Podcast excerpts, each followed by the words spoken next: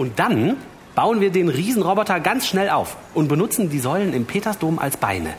Wow, das ist ein super Plan.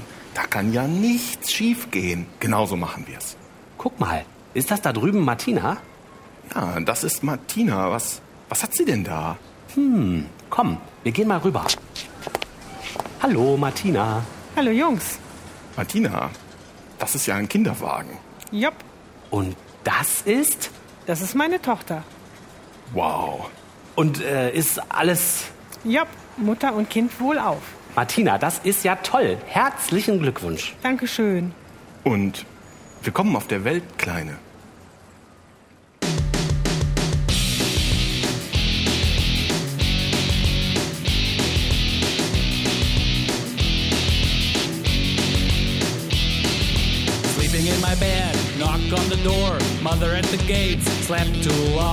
Ja, willkommen äh, auch ihr, liebe Hörerinnen und Hörer. Heute ist der, wievielte Februar ist heute, ihr Lieben? Oliver, Martina? Elfter? Zehnter? Heute ist der 11. oder 10. oder sowas Februar. Der 11. Februar 2018.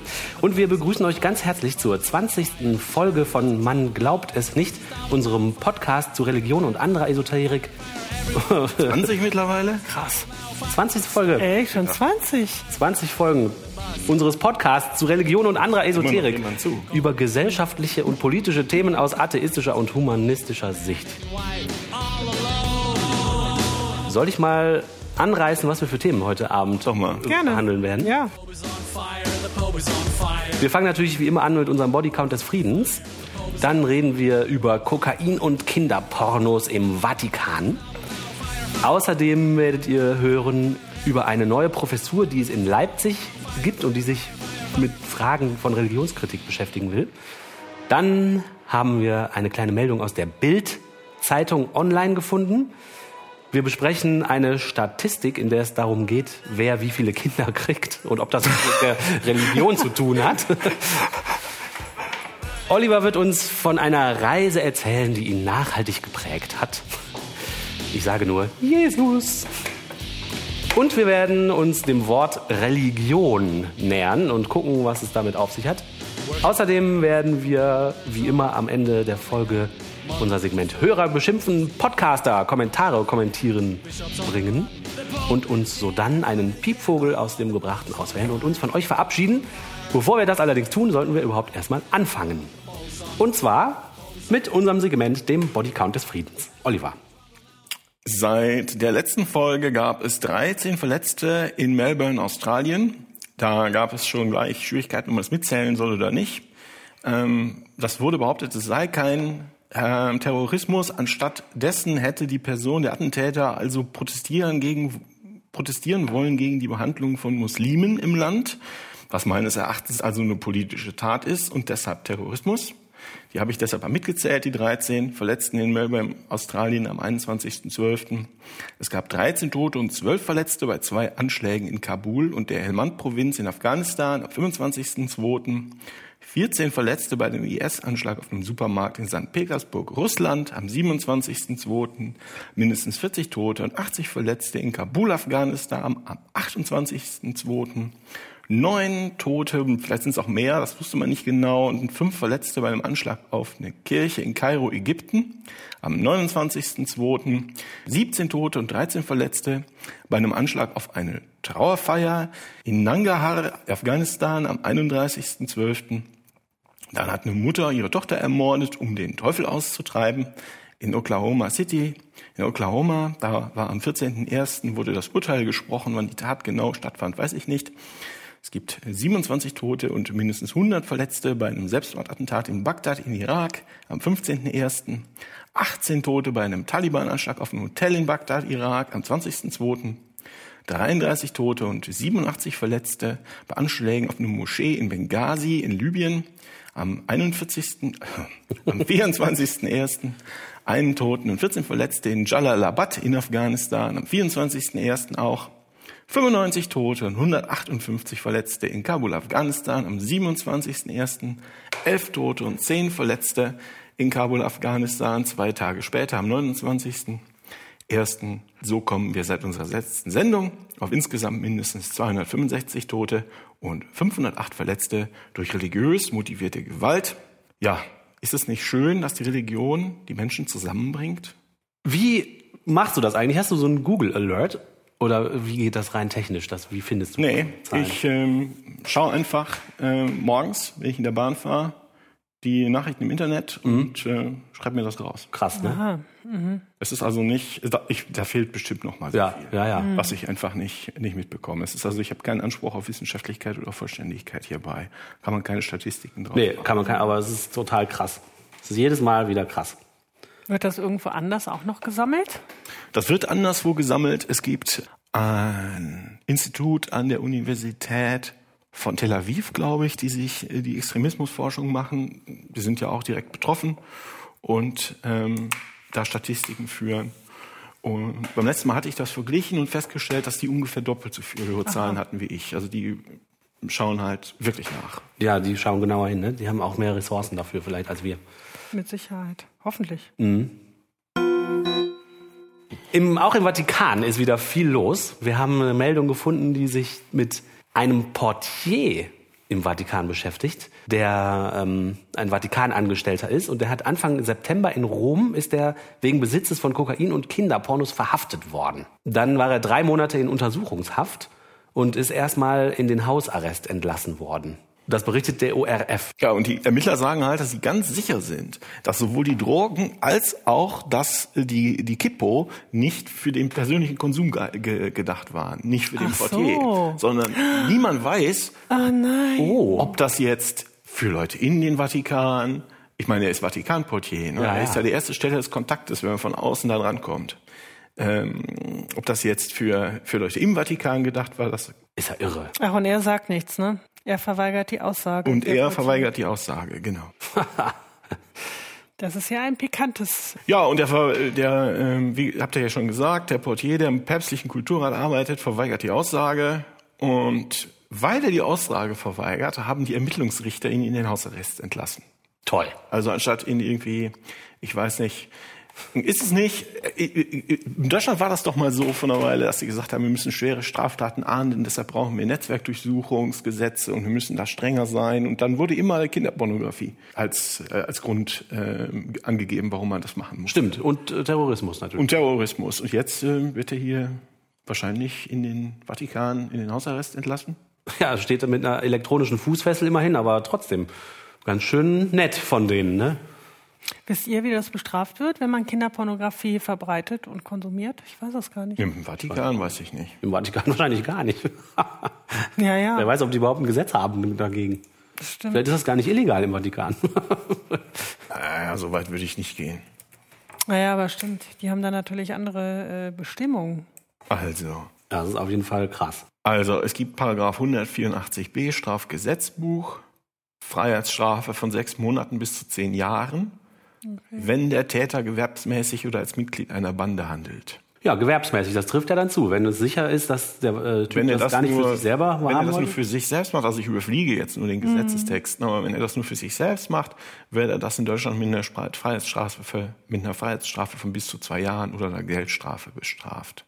Also das ist halt Deutschland. Ne? Ich weiß nicht, was in Italien ist oder Ja. im, im Vatikan. Ähm, es ist halt ein offensichtlichen Blick, dass es da ein Netzwerk gibt. Ja, Naja. wie immer im Vatikan, ne?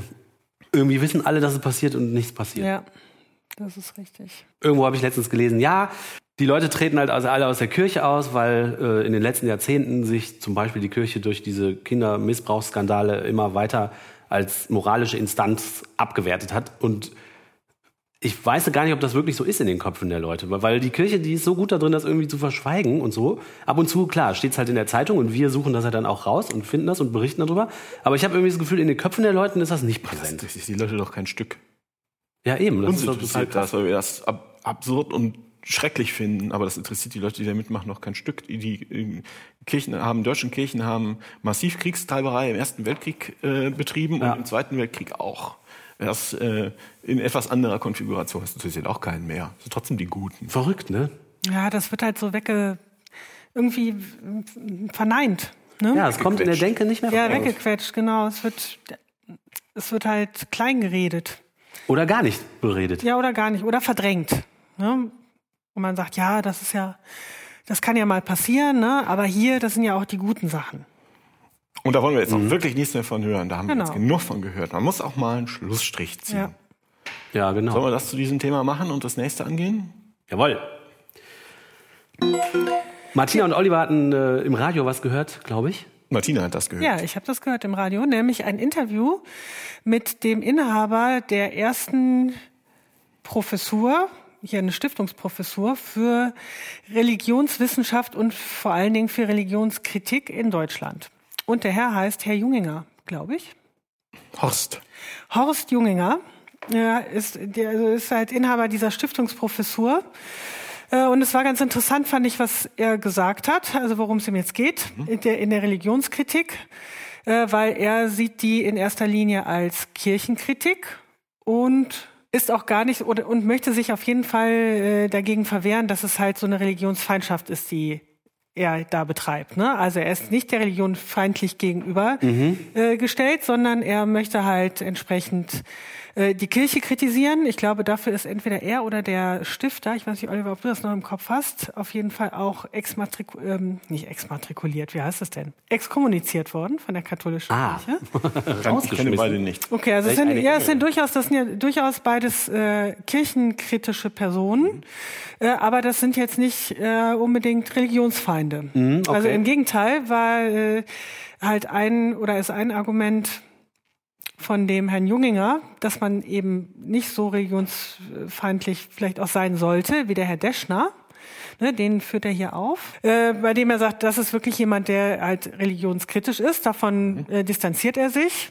Und er äh, sagte dann auf Nachfrage des äh, Interviewenden, äh, woran das denn liegt, dass die Leute halt so religionsfeindlich sind oder was da oft der Hintergrund ist, sagte er, oft hätten diese Leute, äh, die eben so religionsfeindlich sind, in ihrer Jugend schlechte Erfahrungen mit der Religion gemacht.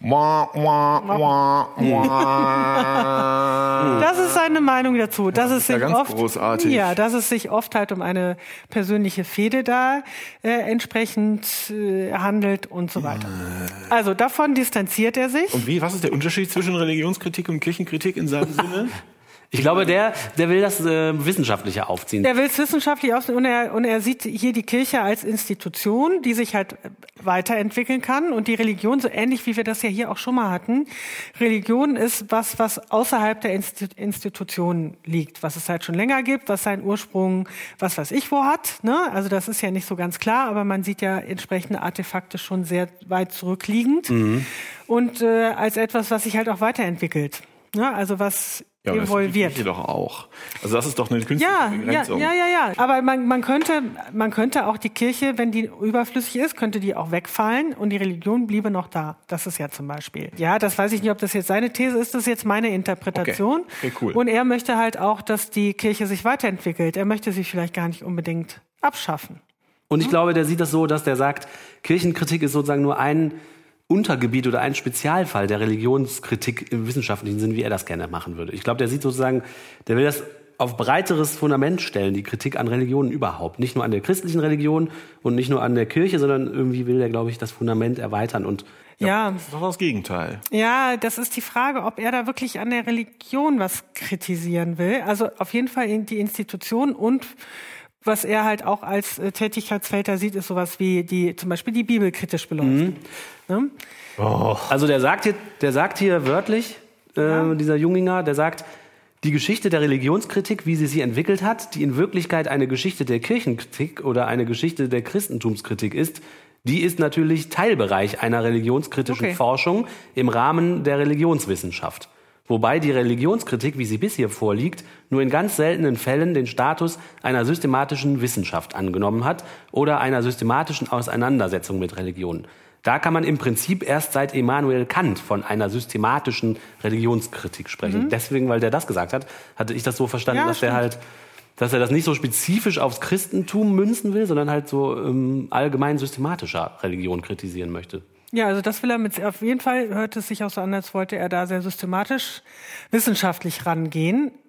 Und was ja auch okay ist, wenn er dann eben dem Ganzen offen gegenübersteht. Also ich fand eben diese Äh, wo bei mir ein bisschen die Alarmglocken angingen, war die, bei dieser Aussage über den Ja, Eschner, ja. weil das fand ich jetzt eben nicht mehr so wissenschaftlich. Das stimmt. Ne? Auch. Also sonst fand ich ihn ganz vernünftig, wie er da argumentiert hat und da auch offen ist, aber ach, ich weiß es nicht. Aber wenn das mal Behaupten, genauer dass die. Leute bestimmt Dachschaden haben oder ein schlimmes Erlebnis in ihrer Ja, Kindheit, die war- Religion. ja, das hat er so gesagt, Das dass haut dich meistens- doch sofort aus der Das ist doch. Also er hat das von er hat ist es so noch nicht mehr gesagt. zu erwarten. Dass Also- man halt wirklich, dass das meistens auf eigene schlechte Erfahrungen mit der mit der Kirche in der Regel. Das ist ja so, als ob der sagt, es gibt keine äh, objektiven Argumente dagegen, sondern immer nur die Leute, die was gegen die Religion haben, die haben halt persönlich schlechte Erfahrungen gemacht und damit entwertet man das ja total, ne?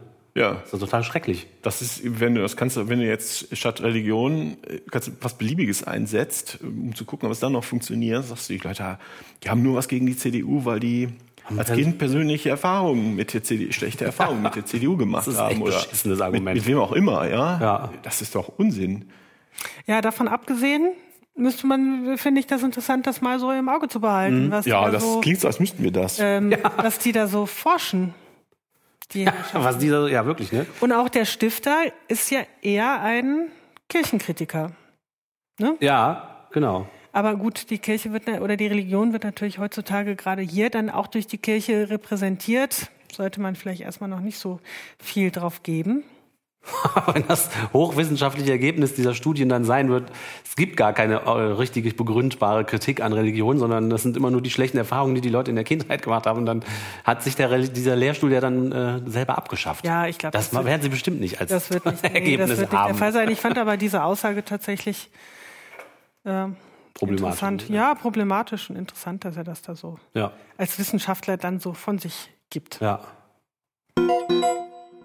In der Bildzeitung habe ich eine kleine Meldung gelesen, die, die, äh, die ich interessant fand. Ähm, warum fragt ihr euch wahrscheinlich Also jetzt? Lese ich überhaupt die Bildzeitung? ja, Das ja. war online und Ja, ich, ist das ist irgendwie so durch so einen News-Aggregator mir vorgeschlagen worden und dann habe ich nachgeguckt und jetzt bringe ich es hier, obwohl ich die Bild eigentlich hasse und auch die Online-Ausgabe furchtbar finde. Aber die Meldung ging darum, dass jemand, der neben einer Moschee wohnte in einem kleinen Ort, gegen die äh, Muezzin-Rufe geklagt hatte. Und das war das ist ein Thema, was wir schon mal in einem unserer sehr frühen Folgen besprochen haben. Da hatten wir die Idee, Damals. damals hatten wir die Idee, dass statt Kirchenglocken und Muezzin-Rufe die Leute sich doch bitte Apps anschaffen äh, sollen. Und jetzt hat es offensichtlich jemand geschafft, zu klagen gegen den Muezzin-Ruf und hat Recht bekommen. Ähm, und das hätte ich ja nicht für möglich gehalten, weil unsere Theorie war damals ja, okay, niemand würde einen Muezzin-Ruf verbieten, weil man dann sofort im nächsten Atemzug eigentlich jede Kirchenglocke auch mit verbieten müsse, wenn man logisch vorgeht. Nee, nee, nee. Da haben sie schon einen Unterschied gefunden. Ja, genau. Und zwar begründet die Richterin das Urteil ähm, folgendermaßen. Die Kammer geht davon aus, dass die Genehmigung, also die Genehmigung für den Muezzinruf, nicht ermessensgemäß ist. Man hätte beispielsweise schauen müssen, wie die Akzeptanz vor Ort ist. Zum Umfeld der Moschee ist in der Genehmigung nichts recherchiert worden. Also die Begründung, warum man jetzt in diesem Spezialfall den Muezzin-Ruf verbieten darf, ist, weil als die Erlaubnis erteilt wurde, nicht genug recherchiert worden ist. Das finde ich total bekloppt. Also mich hat zum Beispiel noch nie jemand gefragt, wie ich das finde, dass die Kirche, die ein paar hundert Meter weiter steht, bimmelt. Ja, also wenn jetzt bei jedem Kirchenleuten Glocken Leuten irgendwie erstmal eine riesen Recherche stattfinden muss, wie die im Umfeld wohnenden Anwohner das finden, das habe ich ja noch nie erlebt. Also was ist denn das für eine Begründung? Ja, weil die da wahrscheinlich schon immer stehen, ne? Genau, ja das war schon immer so. Der Ja, Kläger schon sagt so. auch, ich finde, das implizit sagt er das, ähm, dass eben, also die paar Kirchenglocken, das ist was ganz anderes. Implizit sagt Kläger Hans-Josef Lehmann, Klammer 69, evangelisch, wohnt 900 Meter Luftlinie von der Moschee entfernt, also einen knappen Kilometer, und sagt, es ist, der, es ist ein Singsang in einer Tonart, die für uns störend wirkt. Es geht uns aber hauptsächlich um den Inhalt des Rufes. Dieser stellt Allah über unseren Gott der Christen. Und das kann ich als Christ, der hier in einem christlichen Umfeld aufgewachsen ist, nicht akzeptieren. was für ein Also. unsympathisches Arsch. Es ist die Tonart, die ihm nicht gefällt. Und man muss ja sagen, der Klang von Glocken ist schön und voll. Ja, und nicht zwar so, objektiv. Nicht so objektiv und nicht Und so ein immer. gejammerndes Sing, gejammernder Singsang. Und das, also wirklich, dass der, dass der muslimische Gott, also das, das ist, un, das ist nicht, ist nicht hinnehmbar. Das, das ist nicht zu akzeptieren, ne? Aber dass der, der, der Singsang der Pfarrer im, äh, oder der Gemeinde beim Singen von irgendwelchen christlichen Liedern den Gott über den äh, muslimischen Gott stellt, das kann man natürlich total gut akzeptieren. Ne? Ja, als Christ auf jeden Fall. Also meine Religion Das ist was darf. völlig anderes. Das ist was völlig anderes. Ja, genau. Meine Religion, Religion Geht ja auch um den ja Gott der Atheisten Deutschland. dabei. Ja, genau. Meine Religion darf ihren Gott über alle anderen Götter stellen. Genau. Das ist eine Regel, die kann man sofort. Steht doch sogar in den also, zehn Geboten, oder? Aber die haben sie jetzt plötzlich spontan vergessen. Wahnsinn. Also ich finde es total Ein unsympathisch. Vertreter der Stadt kontert, hier werden gesellschaftskritische und politische Motive genannt. Nee, das sind keine gesellschaftskritischen und politischen Motive. Das ist äh, religiöses Triumphdenken. Meine Religion ist besser als deine. Und dann diese widerliche Bildzeitung versucht dann auch noch diesen Kläger Lehmann in so einem netten Licht dastehen zu lassen und zu sagen, was das für ein netter Typ ist. Dann schreiben die, Kläger Lehmann hätte sogar einem Vorschlag der Richterin zugestimmt, sich mit Stadt und Gemeinde an einen Tisch zu setzen, um die Bedürfnisse aller Beteiligten abzuklopfen. Da zeigen die, was das für ein toller Hecht ist. Ne? Kompromissbereit. Ja, ja, kompromissbereit und offen zum Dialog und weltoffen und offen für alles und überhaupt super toll. Also allein schon, wie der Artikel geschrieben ist, wie, wie tendenziös das alles ist. Also vielleicht muss man es noch mal sagen. Ich glaube, ich spreche da für uns alle drei. Von uns aus muss da niemand Lärm machen. Das Gebimmel nicht und der Mulzin muss auch nichts sagen. Aber wenn man es den einen erlaubt, Genau so muss man es den anderen auch erlauben. Ganz Ja, genau. genau so ist das. Ja, ganz genau. Und meines Erachtens ist das vielleicht auch ein Hebelchen, zu sagen, darüber nachzudenken, ähm, wenn wir das dürfen, dürfen die anders auch. Wollen wir das? Ja. Das ist möglicherweise Aber immer wird hier dann so ein kleines Schlupf, Schlupf, äh, Schlupfloch gefunden. Total krass, ne? Und das, also meine persönliche Hoffnung ist ja, dass diese muslimische Gemeinde sich damit nicht zufrieden gibt und irgendwie in eine zweite Instanz zieht oder wie das äh, funktioniert, keine Ahnung. äh, Um und das sich den irgendwie- Hass der, der Die Leute Frage, wie weit die sich aus Ja, dem das Fenster ist da natürlich- ja, das ist natürlich wollen, ne? problematisch, aber ich würde es mir Gerade wünschen, damit es mehr. Aufmerksamkeit kriegt und damit es nochmal von einer Instanz höher über der, überdacht wird, ob diese Ratio, diese, diese Argumentationskette funktioniert. Ja. Also solange da ein Kreuz im Gesicht, Gerichtssaal hängt, wird dann niemand anders entscheiden. Ja, wahrscheinlich nicht.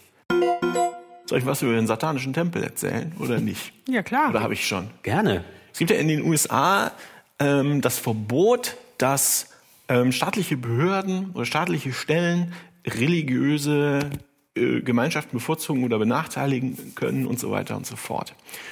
Äh, dürfen. Also die dürfen das nicht. Jetzt versuchen sie es aber trotzdem. Die Christen immer irgendwo einen, äh, einen Haken in die Wand zu kriegen, um da hochzuklettern an dieser, an dieser Trennungsmauer zwischen Ja. Kirche und Staat. Und ähm, ich erinnere mich an einen Fall, da hat, wo, hat eine staatliche Schule einer christlichen Gemeinde erlaubt, ähm, Unterrichtsmaterial zu verteilen Okay. in der, in der, in der staatlichen Schule.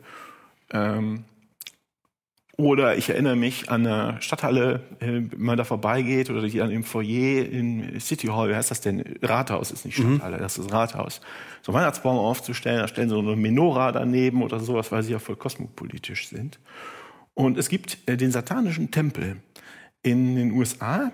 Das sind, ähm, ist eine Bande von Atheisten, die ähm, die, ähm, die Presse abklopfen auf solche Fälle, dass es irgendwelche, äh, dass irgendwelche Sonderrechte für Christen gibt. Und dann zeigen die auf den Artikel, der sagt, ihr dürft aber keinen bevorteiligen oder benachteiligen. Das heißt, ihr müsst uns das auch erlauben. Da haben sie auch schönes Unterrichtsmaterial gemacht, das also erklärt, wie ähm, nett der Satan ist und dass er die Kinder total lieb hat. Und Dass man das alles mit viel Sehr gut. Distanz sehen muss. Und dann schicken die dahin und sagen, ihr müsst das auch verteilen. und dann kriegen die Christen Schnappatmung. die kriegen nicht nur Schnappatmung, denen steht das Pipi in den Stiefeln. Da kriegen die echt Angst. Ne? Das sind Leute, die wirklich davon ausgehen, dass es Satan gibt, dass es Satanisten gibt und dass der uns versucht zu korrumpieren, das ist das personifizierte Böse. Die Leute glauben das. Und dann sagen die, nee, das müsst ihr jetzt auch in der Schule verteilen. und dann sind die Bibelbroschüren in der Regel sehr schnell wieder eingesammelt und äh, zurück zur Kirche gebracht. Geil.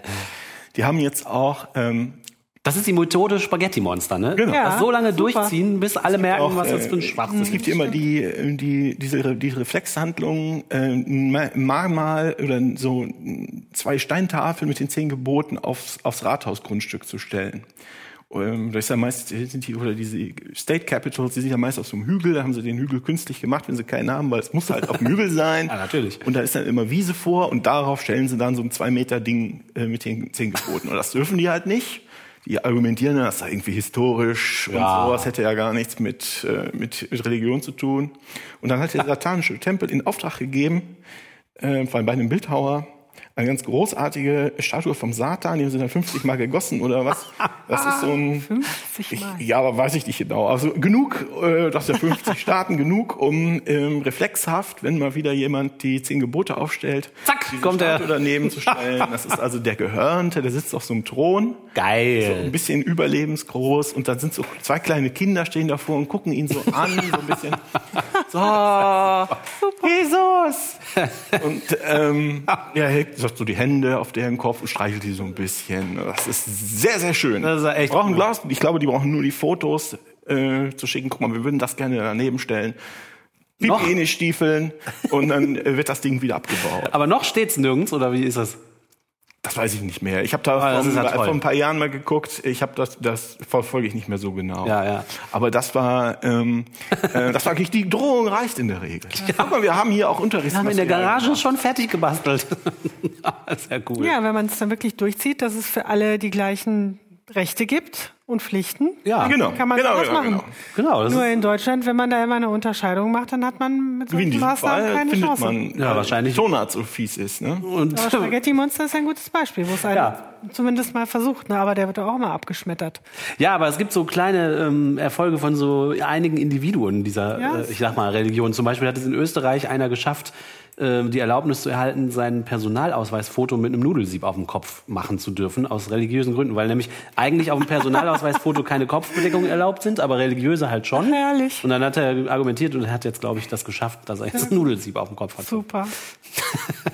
Also so kleine Erfolge gibt's dann schon, das freut mich immer sehr.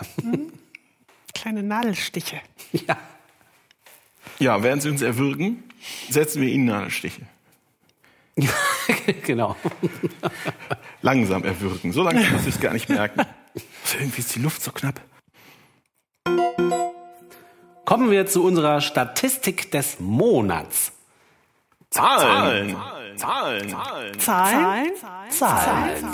Zahlen.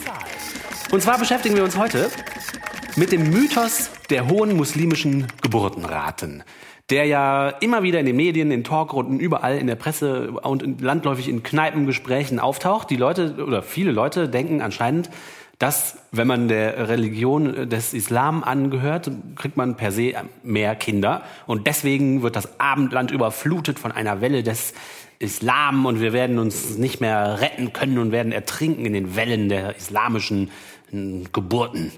So, Die werden ja auch schon bärtig geboren. die werden gehört. bärtig geboren mit und rufen schon Allah Akbar. Wenn die, so, auf jeden Fall macht das ja vielen Leuten ziemlich viel Angst.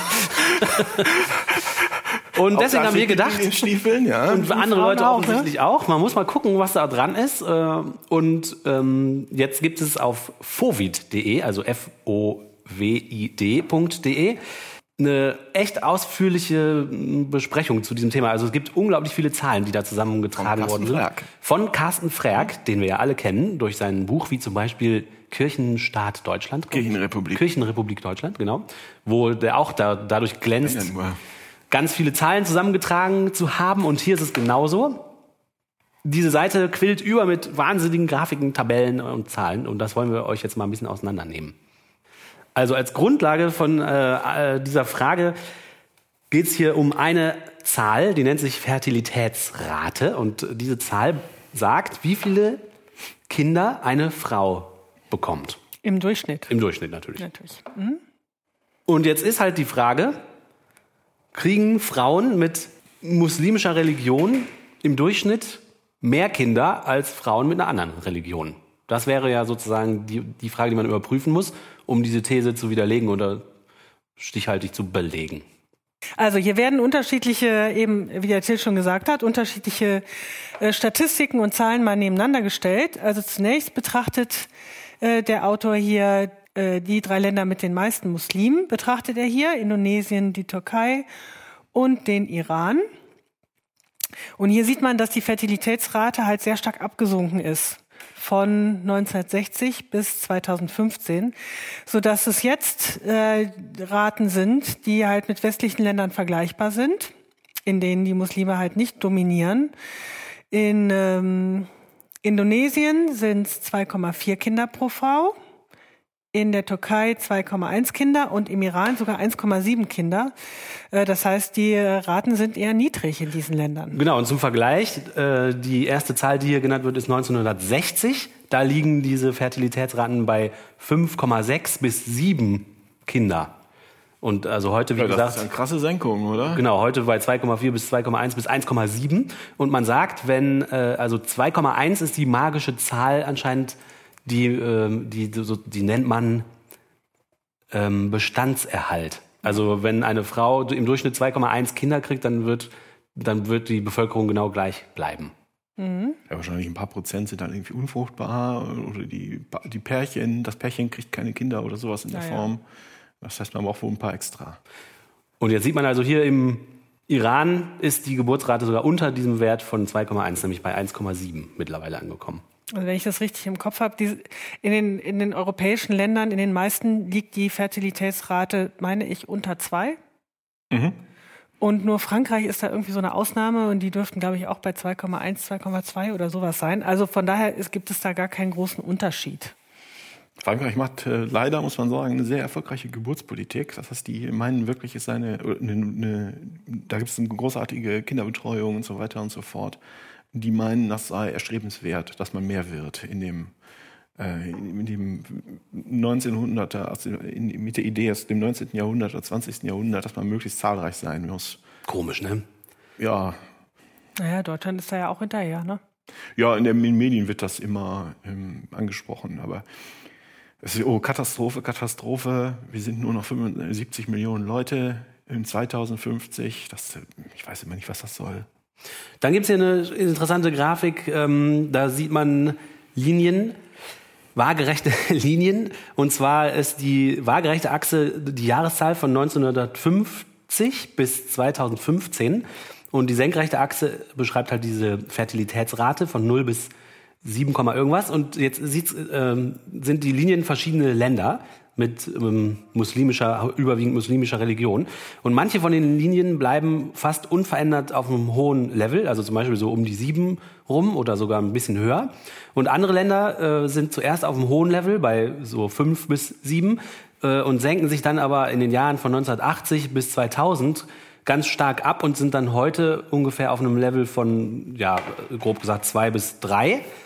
Und das ist natürlich, das ist halt deshalb, deshalb interessant, weil die Aussage, alle muslimischen Staaten haben hohe Geburtsraten, ähm, also in manchen sinkt die Geburtsrate offensichtlich äh, in den letzten Jahrzehnten extrem ab.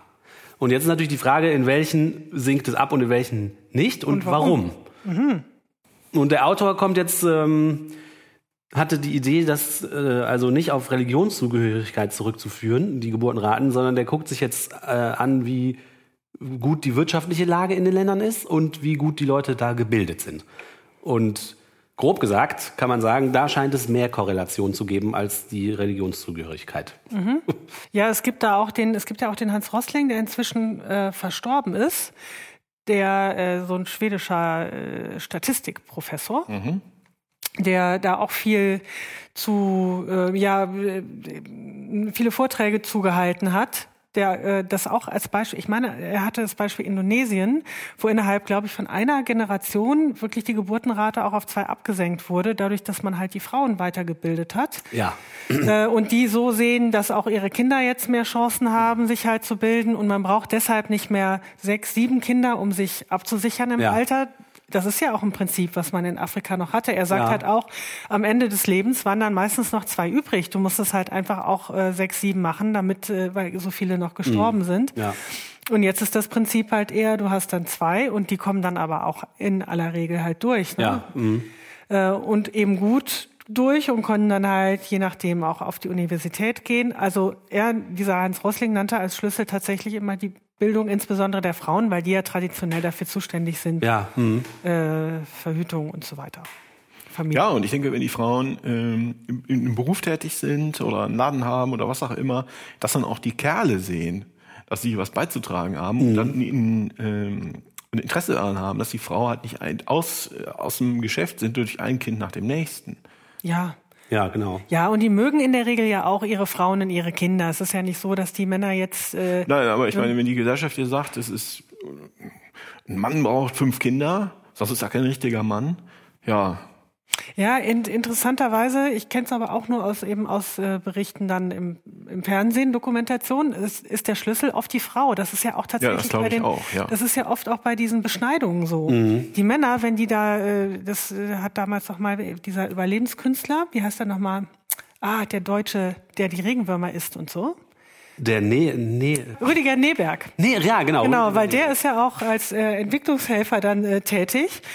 Und äh, die haben, ich weiß nicht mehr in welchem Land es war, aber ein Projekt war, dass die den Männern mal Videos gezeigt haben davon, wie ihre äh, Töchter beschnitten werden. Und die Super. waren entsetzt. Das Ja, krass. Die waren entsetzt und haben gesagt, bitte macht das nicht Mhm. mehr. Und die treibende Kraft sind tatsächlich da oft Frauen in diesen Gesellschaften. Und die Männer, äh, ich weiß nicht, oft werden die ja so dargestellt als so, ne, die sind diejenigen, die da so äh, das dann so durchziehen und auf den. Ja, hätte ich jetzt ne? auch gedacht. Ist, das ist auch bestimmt oft so, aber es ist nicht immer so. ist ja Und heftig, w- ja. Wenn die in der Familie sehen, äh, die, die lieben doch auch ihre Töchter. So, ne? Und sehen, Ja. dass die irgendwie auch eine Chance haben und dass sie auch dadurch Anerkennung in der Gesellschaft bekommen, äh, spielen die da oft mit. So. Auch was Verhütung angeht, da wurde, also der, der Rossling, der hat da irgendwie einen Film gezeigt, wo dann eben Frauen ausgebildet wurden, um in die Familien reinzugehen und die halt aufzuklären, äh, auch wie man verhüten kann. Ne? Und dann machen das halt die Frauen da und die Männer machen das durchaus mit. Die sagen dann nicht so, hier lasst es mal so. Ja, ja. Das ist schon gut. Und das ist dann eher, ein, äh, das funktioniert aber bei Muslimen genauso wie bei äh, Christen. Ja, ja, klar, das sind halt alles Menschen. Ne? Ja, genau. Das ist eher die Schiene. Der isst Würmer? ja, Hat er zumindest früher gemacht.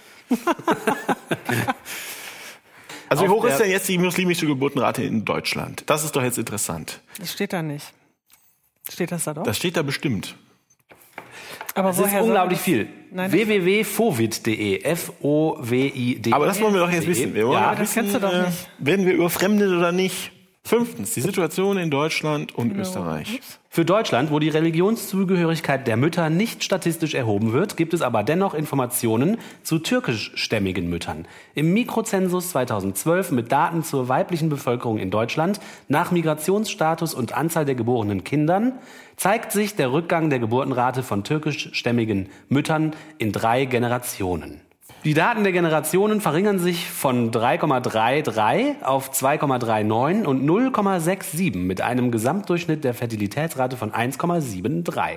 Darin äußern sich die Veränderungen einer Integration. Ja, die sagen halt, dass die erste Generation, die hatten keine Aufwand, äh, keine, ähm, keine Arbeitserlaubnis in Deutschland und waren halt auch mit ihren Männern da und dann hatten die halt nichts Besseres zu tun, als Kinder zu kriegen, wie die das von zu Hause noch gewöhnt waren. Und die zweite ist dann schon besser integriert und die dritte im besten Fall komplett, weil die das auch von zu Hause nicht mehr anders kennen. Und dann ist, gleicht die sich an, an die, ähm, an die Geburtenrate, wie soll man denn sagen, von Ma- Mainstream-Deutschen oder ähm, deutschstämmiger Mädchen. Die Geburtenrate in der dritten Generation ist noch nicht durch, weil die äh, dritte Generation einfach noch nicht aus dem Fenster Ja, rausgewachsen ist. Aber wenn man sich das so anguckt, dann wird das auch auf. Es gibt hier eine durchschnittliche äh, Rate über die, drei, über die drei Generationen von 1,73 und da wird es hinwachsen. Da wächst es hin. Das heißt, die, das geht hier um junge Türkinnen in diesem, in diesem Absatz und die, Ah, das finde ich ja jetzt schwierig, in dem Zusammenhang die Türken da zu nehmen. Ne? Also, weil das heißt ja, der, der sagt ja, das ist ein, wir benutzen das als Indikator, weil es dafür, weil es dafür in dem Mikrozensus, der letztes Jahr war, Daten gibt. Genau, ich Verstehe glaube auch. das heißt aber dann für frische Einwanderer müsste dann die hohe Geburtenrate noch gelten, die sich erst Natürlich. im Verlauf halt Natürlich. abgleicht. Ne? Natürlich, das glaube ich auch. Wenn die ähm, insbesondere, also äh, wir haben hier oft den Eindruck, dass es Leute, die hier hinkommen als Flüchtlinge oder was, dass das irgendwelche ungebildeten armen Leute sind, die irgendwie aus der Wüste kommen und 25 Kinder und am liebsten ein Zelt aufbauen wollen und sowas. Aber das ist ja nicht so. Ich kenne Leute, die sind äh, Mittelschichtsleute, da hat jemand im Ministerium gearbeitet Ja, und sie war Anwälte. Ärztin. Ja, ja, und die hatten ja in Syrien zum Beispiel, hatten ja, es war keine Demokratie, aber es war halt funktionierendes Bildungssystem. Das sind ganz normale Leute. Und die kriegen halt keine vier Kinder. Warum sollten die ja. vier Kinder kriegen? Die haben da genauso wenig Lust, wie wir dazu Lust haben. Und viele türkische Leute, die vor äh, 50, 60 Jahren hier hinkamen, kamen aus einer ländlichen Region. Ja, ja, deswegen muss man hier auch nochmal unterscheiden. Man kann das jetzt nicht, das ist keine Analogie, ne? Also, weil genau wie du sagst, die Muslime, die jetzt kommen, man muss eher auf diese Länder wieder gucken. Wenn jetzt Leute aus dem Iran hier hinkommen, die kommen aus einem Land, das eine Geburtenrate von oder Fertilitätsrate von 1,7 hat. Also die müssen vielleicht gar nicht diese, Ent äh, diese Entwicklung noch durchlaufen. Das hat einfach nichts mit Religion zu tun. So. Die Korrelation scheint es Punkt. nicht zu geben. Es gibt nach die Korrelation nicht und die Artikel. Zahlen sind auch bei weitem nicht so hoch, wie die Leute denken. Ja. Ja. Und es hängt an Bildung zusammen. Leute, wenn ihr wollt, dass die muslimischen, äh, Hm. lieb- liebe Christen, wenn ihr wollt, dass die äh, muslimische Geburtenrate runtergeht, dann müsst ihr die Leute besser integrieren. Man muss die Leute sowieso besser integrieren. Nicht nur wegen der Geburtenrate. Ja, aber das tun sie ja nicht, sondern Ja, es ja. gibt ja, es soll es ja ein Islamgesetz geben und sowas, Mhm. anstatt es ein, ein religiöses Extremismusgesetz zu machen, weil das wird dann ja auch für unsere Leute gelten und nicht nur für die da. Äh, anderes Thema, aber manchmal denkt man echt, äh. So ist das. Ja, interessant. also jedenfalls. die Überfremdung findet nicht statt. Zumindest nicht durch den Geburtskanal. Stimmt es? Das stimmt. Ja, stimmt. Als nächstes haben wir einen äh, Reisebericht von Oliver. Der hat nämlich eine Reise gemacht, wie ich eben schon am Anfang gesagt habe, die ihn nachhaltig prägte. Ja. Und davon kannst du uns jetzt näher berichten. Ja, es gab nämlich einen Tag, da habe ich Jesus gefunden. Jesus Ui. gefunden. Und zwar gleich dreimal. Oh. schlecht. Das war nämlich so. Ähm, da war ich in Memphis, Tennessee. Und wenn man aus Memphis äh, zwei Stunden westwärts fährt, dann kommt man in die Ozark Mountains. Das sind so bewaldete Hügel, da sind immer mal Wiesen zwischen. In Deutschland würden wir sagen, ein Mittelgebirge. Ah. Und die Ozarks sind ein regional bekanntes Urlaubsgebiet. Da kommen die Leute aus Arkansas, aus Tennessee hin und so weiter, um da halt ein langes Wochenende zu verbringen äh, oder einfach ein paar Tage zu bleiben. Und das Zentrum dieser Ozarks ist Eureka Springs in Arkansas. Das ist ein hübsche, wirklich hübsches, historisches Städtchen. Sehr amerikanisch mit einer schönen Innenstadt, vielleicht, ich sag mal, 5000 Einwohner. Aha. Und wenn man da, also ein kleines Städtchen in so einem Tal, und wenn man fest, nach ein paar Tagen da ist, stellt man fest, es gibt also mh, verschiedene Gruppen in der Stadt oder Gruppierungen in der Stadt, die eine gelassene Balance gefunden haben. Und das sind zum einen die Einheimischen, die einfach da wohnen. Das ist die Touristengastronomie. Und dann ein spezifischer Fall der Touristengastronomie, das sind schwule Bärchenmänner, die da ein langes Wochenende verbringen und feiern. Und dann gibt es turbokonservative Christen, die da wohnen. Ach, das ist eine interessante Und Mischung. äh, ich bin da hingegangen und habe mich natürlich mit den Turbochristen beschäftigt. das fängt an mit dem Christ of the Ozarks. Das ist eine, das steht auf dem Berg, das ist 20 Meter hoch, das ist eine weiße Statue, so analog zu dem Jesus, den man in Rio de Janeiro kennt. Ah ja. Er ist aber viel hässlicher. Oh nein. Noch hässlicher. Haben sie natürlich so gebaut, dass man dadurch, dass der die Stadt dominiert da unten. Ähm, das habe ich dann auf dem Hügel gesehen, musste ich natürlich hinfahren. Gibt natürlich eine riesige Anfahrtsstraße und einen riesen Parkplatz, ist also kein Problem. Und wenn man sich den Jesus genauer anguckt, dann erinnert, dann erinnert der Körper von dem irgendwie verdächtig nah an so ein Getreidesilo, wo man mit Gips und so, Nein. und so Holzlatten und so ähm, die, die Arme und den Kopf geformt hat. Es ist, äh, ich weiß das nicht, aber ich würde sagen, hm, okay, Hauptsache Jesus hat einen großen Parkplatz. das ist ein Riesenparkplatz. Und ähm, wenn man dann zurückfährt, von dem Gips-Jesus in die Stadt fährt, dann bemerkt man am Wegesrand das Osttor von Jerusalem. Und dann denkst du, Oh. stellte sich natürlich anhalten, gucken gehen, und stellte sich raus, das ist das Ticket Office und auch der Startpunkt der nächsten christlichen Attraktion, der Holy Land Tour. Holy Land. Jolly Land. Und was muss man da machen? Da geht man also durch dieses Tor am äh, Bibelstreichelzoo vorbei. Zu so einer schrömmeligen Warte. Ja, ist doch klar. Bibelstreichelzoo. Bibelstreichelzoo. Esel? So einer Sch- Esel, Schafe, sehr viele Schafe. Ähm, was gab's noch? In Ochs. Esel, Ochs. Der, genau, alles, was man so braucht ähm, in der Bibel. Und Schafe, ja. stimmt. Und dann steigt man in so einen schrömmeligen alten Schulbus. Da bin ich dann eingestiegen.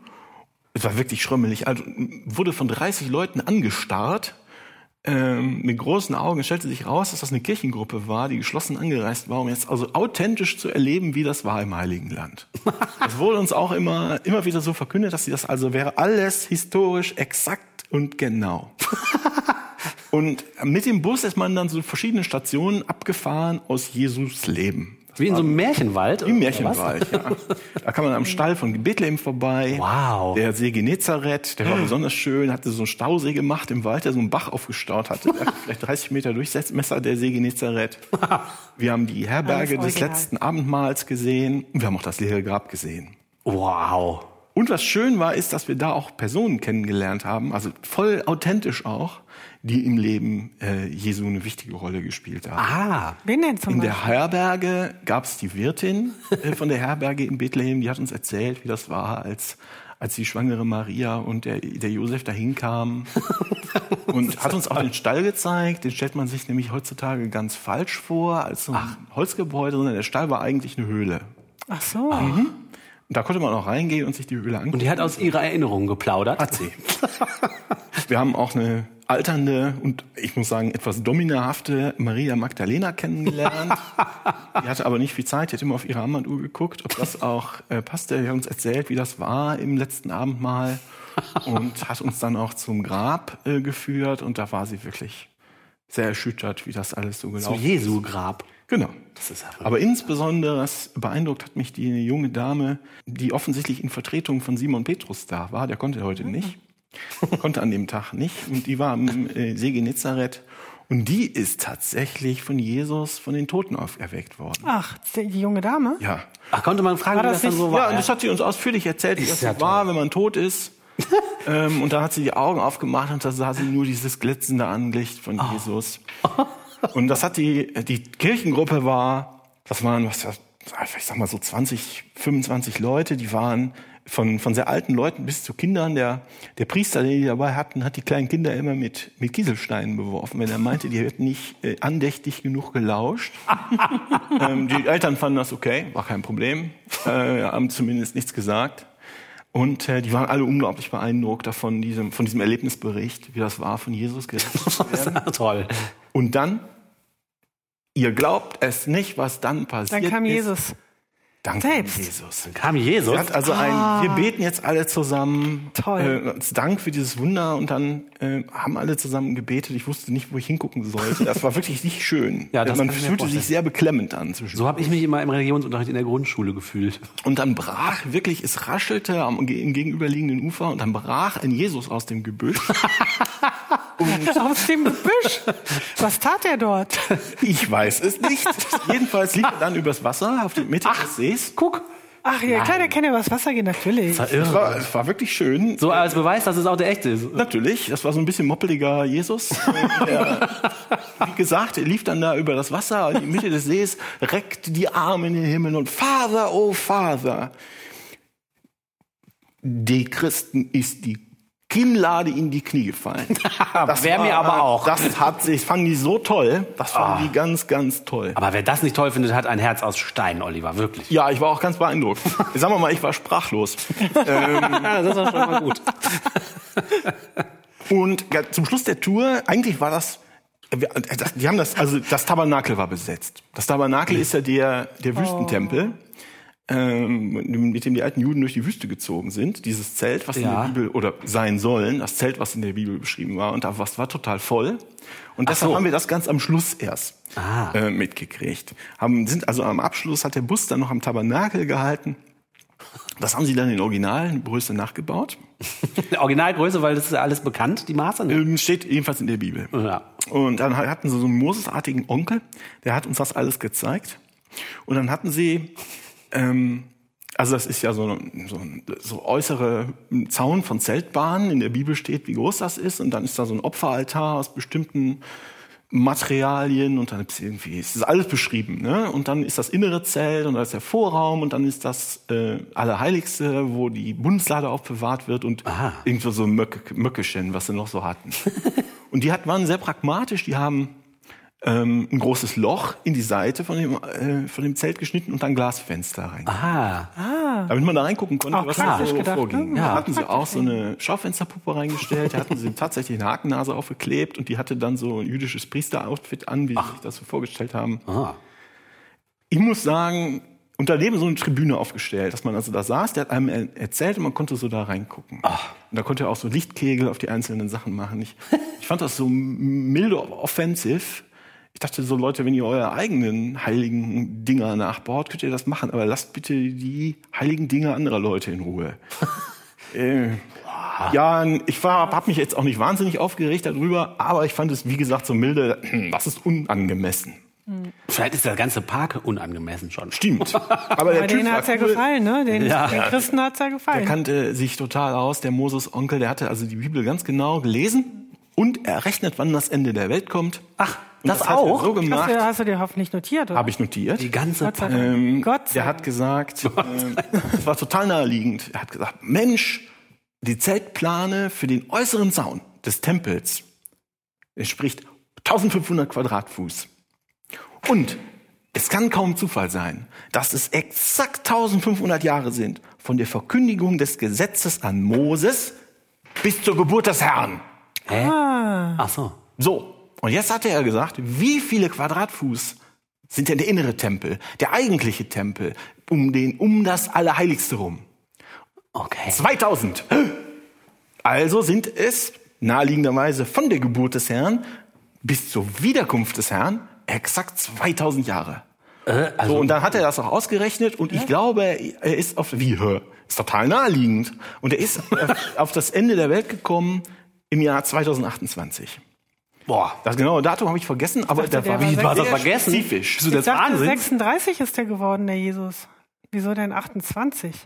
Ich dachte, der ist 32 geworden und geboren, Ach so, ja, ge- 32 alt kann auch geworden. Das weiß ich, die wissen das besser als ich. Außerdem kann der Kalender wurde doch dann Also es war jedenfalls sehr spezifisch. Der wusste auch genau, was dann passiert. Er zeigte also aus dem Zelt nach Osten, da sah man den Himmel und er hat gesagt, der Himmel wird aufreißen. Ein riesen, physisch dachte der sich das. Also als ob das jemand ein Plan ist, die aufreißt. Ja, so hat er wenn er in diesem Zelt lebt, Das er reißt das auf und dann hat er tatsächlich gesagt, der hat sich nicht gesagt, der hat gesagt, dadurch kannst du das Himmel, den Himmel sehen, den Thron des Herrn und einen Riesen-Jesus. Und Der Riesen-Jesus steigt durch das Loch in die Welt und übernimmt die Herrschaft. Hilfe. So, der hat immer wieder in den, auf den Himmel gestarrt, wo das jetzt in ein paar Jahren passieren würde. Mittlerweile hatten die Kinder echt Angst in der Gruppe. Die standen alle auf, starrten das mit offenem Mund in die Richtung und wollten wie sehen, dass der. Jesus kommt. Okay, Ach du. äh, also ich, wenn man, da fange ich an, mich zu ärgern, ne, wenn man kleinen Kindern Angst macht. Ja. Das, äh, das finde ich doof. Ja. Aber wieder mal war es so, ähm, wie seit 1500 Jahren, jede Generation von Christen meint, sie sei jetzt die letzte und sie würde jetzt die, Jetzt kommt die er Herrschaft, endlich, des, die Wiederkunft des, des Herrn erwarten. Gleich Kütter. Naja, so, das war der Nachmittag. Soll ich auch noch was über den Abend erzählen? Darf ich mal fragen, was dieses Vergnügen kostet? Was die Christen, die das, oder die geschäftstüchtigen Christen, die das aufgebaut haben, Oh, da. weiß ich nicht mehr, war nicht so teuer wie Disneyland. Ach so, ach, das Das war war's. okay. So. Entertainment in den USA ist teuer. Ja. Ich muss leider los. Ich muss mir dann den Abend äh, anhören. Tschüss. Soll ich weiter erzählen oder nicht mehr? Doch, doch, doch. Okay, soweit zur Holy Land Tour. Und ähm, es wurde morgen, es wurde Abend, erster Tag. Ähm, was es da auch noch gibt, und da gibt es Überschneidungen mit dem Personal der Holy Land Tour, ist das Great American Passion Play. Und in Deutschland kennt man das, diese Passionsspiele aus Oberammergau, die aber nur alle zehn Jahre stattfinden. Alle zehn Jahre. Wer, glaube ich, ja. Während ganz das Great Besonderes. American Passion Play in Eureka Springs eigentlich jedes Wochenende stattfindet, wenn es nicht zu kalt ist und manchmal auch unter der Woche, wenn Hauptsaison ist. Ah. Das ist wirklich, da ist ja der ganze Ort muss da eingebunden sein. Da haben sie, das ist so ein Freilicht, ähm, eine Freilichtbühne im Wald. Äh, In, in der Nähe des Osttors von Jerusalem. Das ist mit Platz für tausend von Leuten. Ich sage jetzt einfach mal 4000. Vielleicht sind es auch drei oder fünf, das Ja. weiß ich nicht, aber es war substanziell Leute. Krass. Ähm, und die Bühne war bestimmt 100 Meter breit. Das haben sie also die Altstadt äh, von Jerusalem aufgebaut, historisch total korrekt. Das hat uns der Typ alles versichert in seiner Anfangsansprache. Krass. Ähm, da gab es also den Palast von Pontius Pilatus. Es gab, ich weiß nicht, was es alles gab. Es gab den Tempel natürlich und so weiter, diverse Häuser und äh, ähm, ja Orte, wo das, wo das stattfand. Und das war in so eine Hügelfront eingebaut so ein bisschen. Das heißt, du hattest über der Altstadt dann auch noch das Grab und den Berg, wie, wie auch immer, und den Weingarten und was nicht alles und das Haus des Reichen und all, all diese Dinge. Das Und hatten- gehörte das zu diesem Holy Land dazu oder war das eine die, Nebenart? die, ich glaube, die gehörten zusammen. Ah, ja. Ich weiß jetzt nicht, wer da der Eigentümer war. Ja, Das okay. wird weiß ich nicht. Aber man konnte das eine machen ohne das andere. Konnte man, aber, wollte man natürlich. Bietet, bietet sich natürlich an, klar. Das kostete irgendwie auch, ja, dann haben wir das halt geliefert, dann haben wir hingegangen, weil das hat, das, muss man dann auch hin. Natürlich, da wäre ich auch sofort hingegangen. Wir haben dann, äh, wir haben uns dann hingesetzt und äh, dann wurde dann auch gleich mal Geld eingesammelt. äh, äh, wir hatten, ich meine, wir hatten gerade also substanziell gelatzt ne, am Eingang für die Tickets. War jetzt nicht äh, unfassbar teuer, aber ich weiß nicht, ich glaube, es hat 28 Dollar gekostet pro Ticket. Also das ist schon Geld. Ne? Ja, okay. Aber es wurde Ja. erstmal Geld eingesammelt. Ähm, und es wurde auch gewarnt, dass also der Teufel auftritt. dass, ähm, das sei aber nur ein Schauspieler. Ach so. Das müsste man schon wissen, keine Angst kriegen. Und das fand ich auch ganz interessant, was Sie noch gesagt haben, ist, dass Sie so, Sie würden das jetzt so machen, wie das historisch gewesen ist, aber Sie hier im Holy Land oder im Passion Play oder wie auch immer vom Organisator aus würden den Tod Jesu nicht einer spezifischen Gruppe, die wir jetzt nicht nennen wollen, zu- zuschreiben, sondern alle Menschen wären schuldig gewesen. Das heißt, Sie hatten offensichtlich Probleme mit dem üblichen christlichen Antisemitismus ähm, und meinten, Sie müssten da jetzt vorher mal einen Disclaimer anbringen. Ja, krass. Ähm, gut, äh, würde ich mal sagen, ist das so das Mindestmaß. Ne? Aber dann wurde es auch ähm, langsam dunkel und ging los. Und zwar mit einer ganz tollen Musik vom Band. Überhaupt war der ganze Ton vom Band. Ähm, und dann wurde auch die Schafherde aus dem Streichelzoo ja, von links nach rechts äh, durch die Kulisse getrieben. Und es war also Mit einer es war, war, Eine es war wirklich lustig. Multifunktionsschafherde ist ja toll. Genau. Und ähm, dass der Text vom Tonband war, es war, das waren so Laiendarsteller und das, ich weiß nicht, es fühlte sich an, als ob es ewig dauert. Sie hatten die, ich glaube, ich weiß nicht mehr, wie viele Szenen es waren, aber es hatten sie im Programm alles aufgenummeriert, erste Szene, zweite Szene, und ich so, oh, okay, wir sind jetzt bei 14.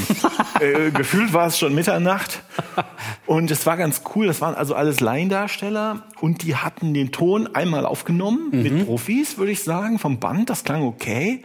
Und die haben dann jetzt nur noch so Play-Acting gemacht. Ach so, so, ah, okay, verstehe. Und das, das Karaoke-Schauspieler. Karaoke-Schauspieler. Und Nur dazu umgekehrt. führte jetzt, ähm, äh, was da jetzt, jetzt zu dem interessanten Effekt führte, dass man irgendwie merken musste, wer spricht. Ach ja, stimmt. Und äh, weil die Bühne ist echt breit, ne? und manchmal sieht man zwar, wenn alle jetzt zu dem Grab marschieren, dass da offenbar was passiert, aber manchmal passiert auch anderswo was, weil die Szene wechselt.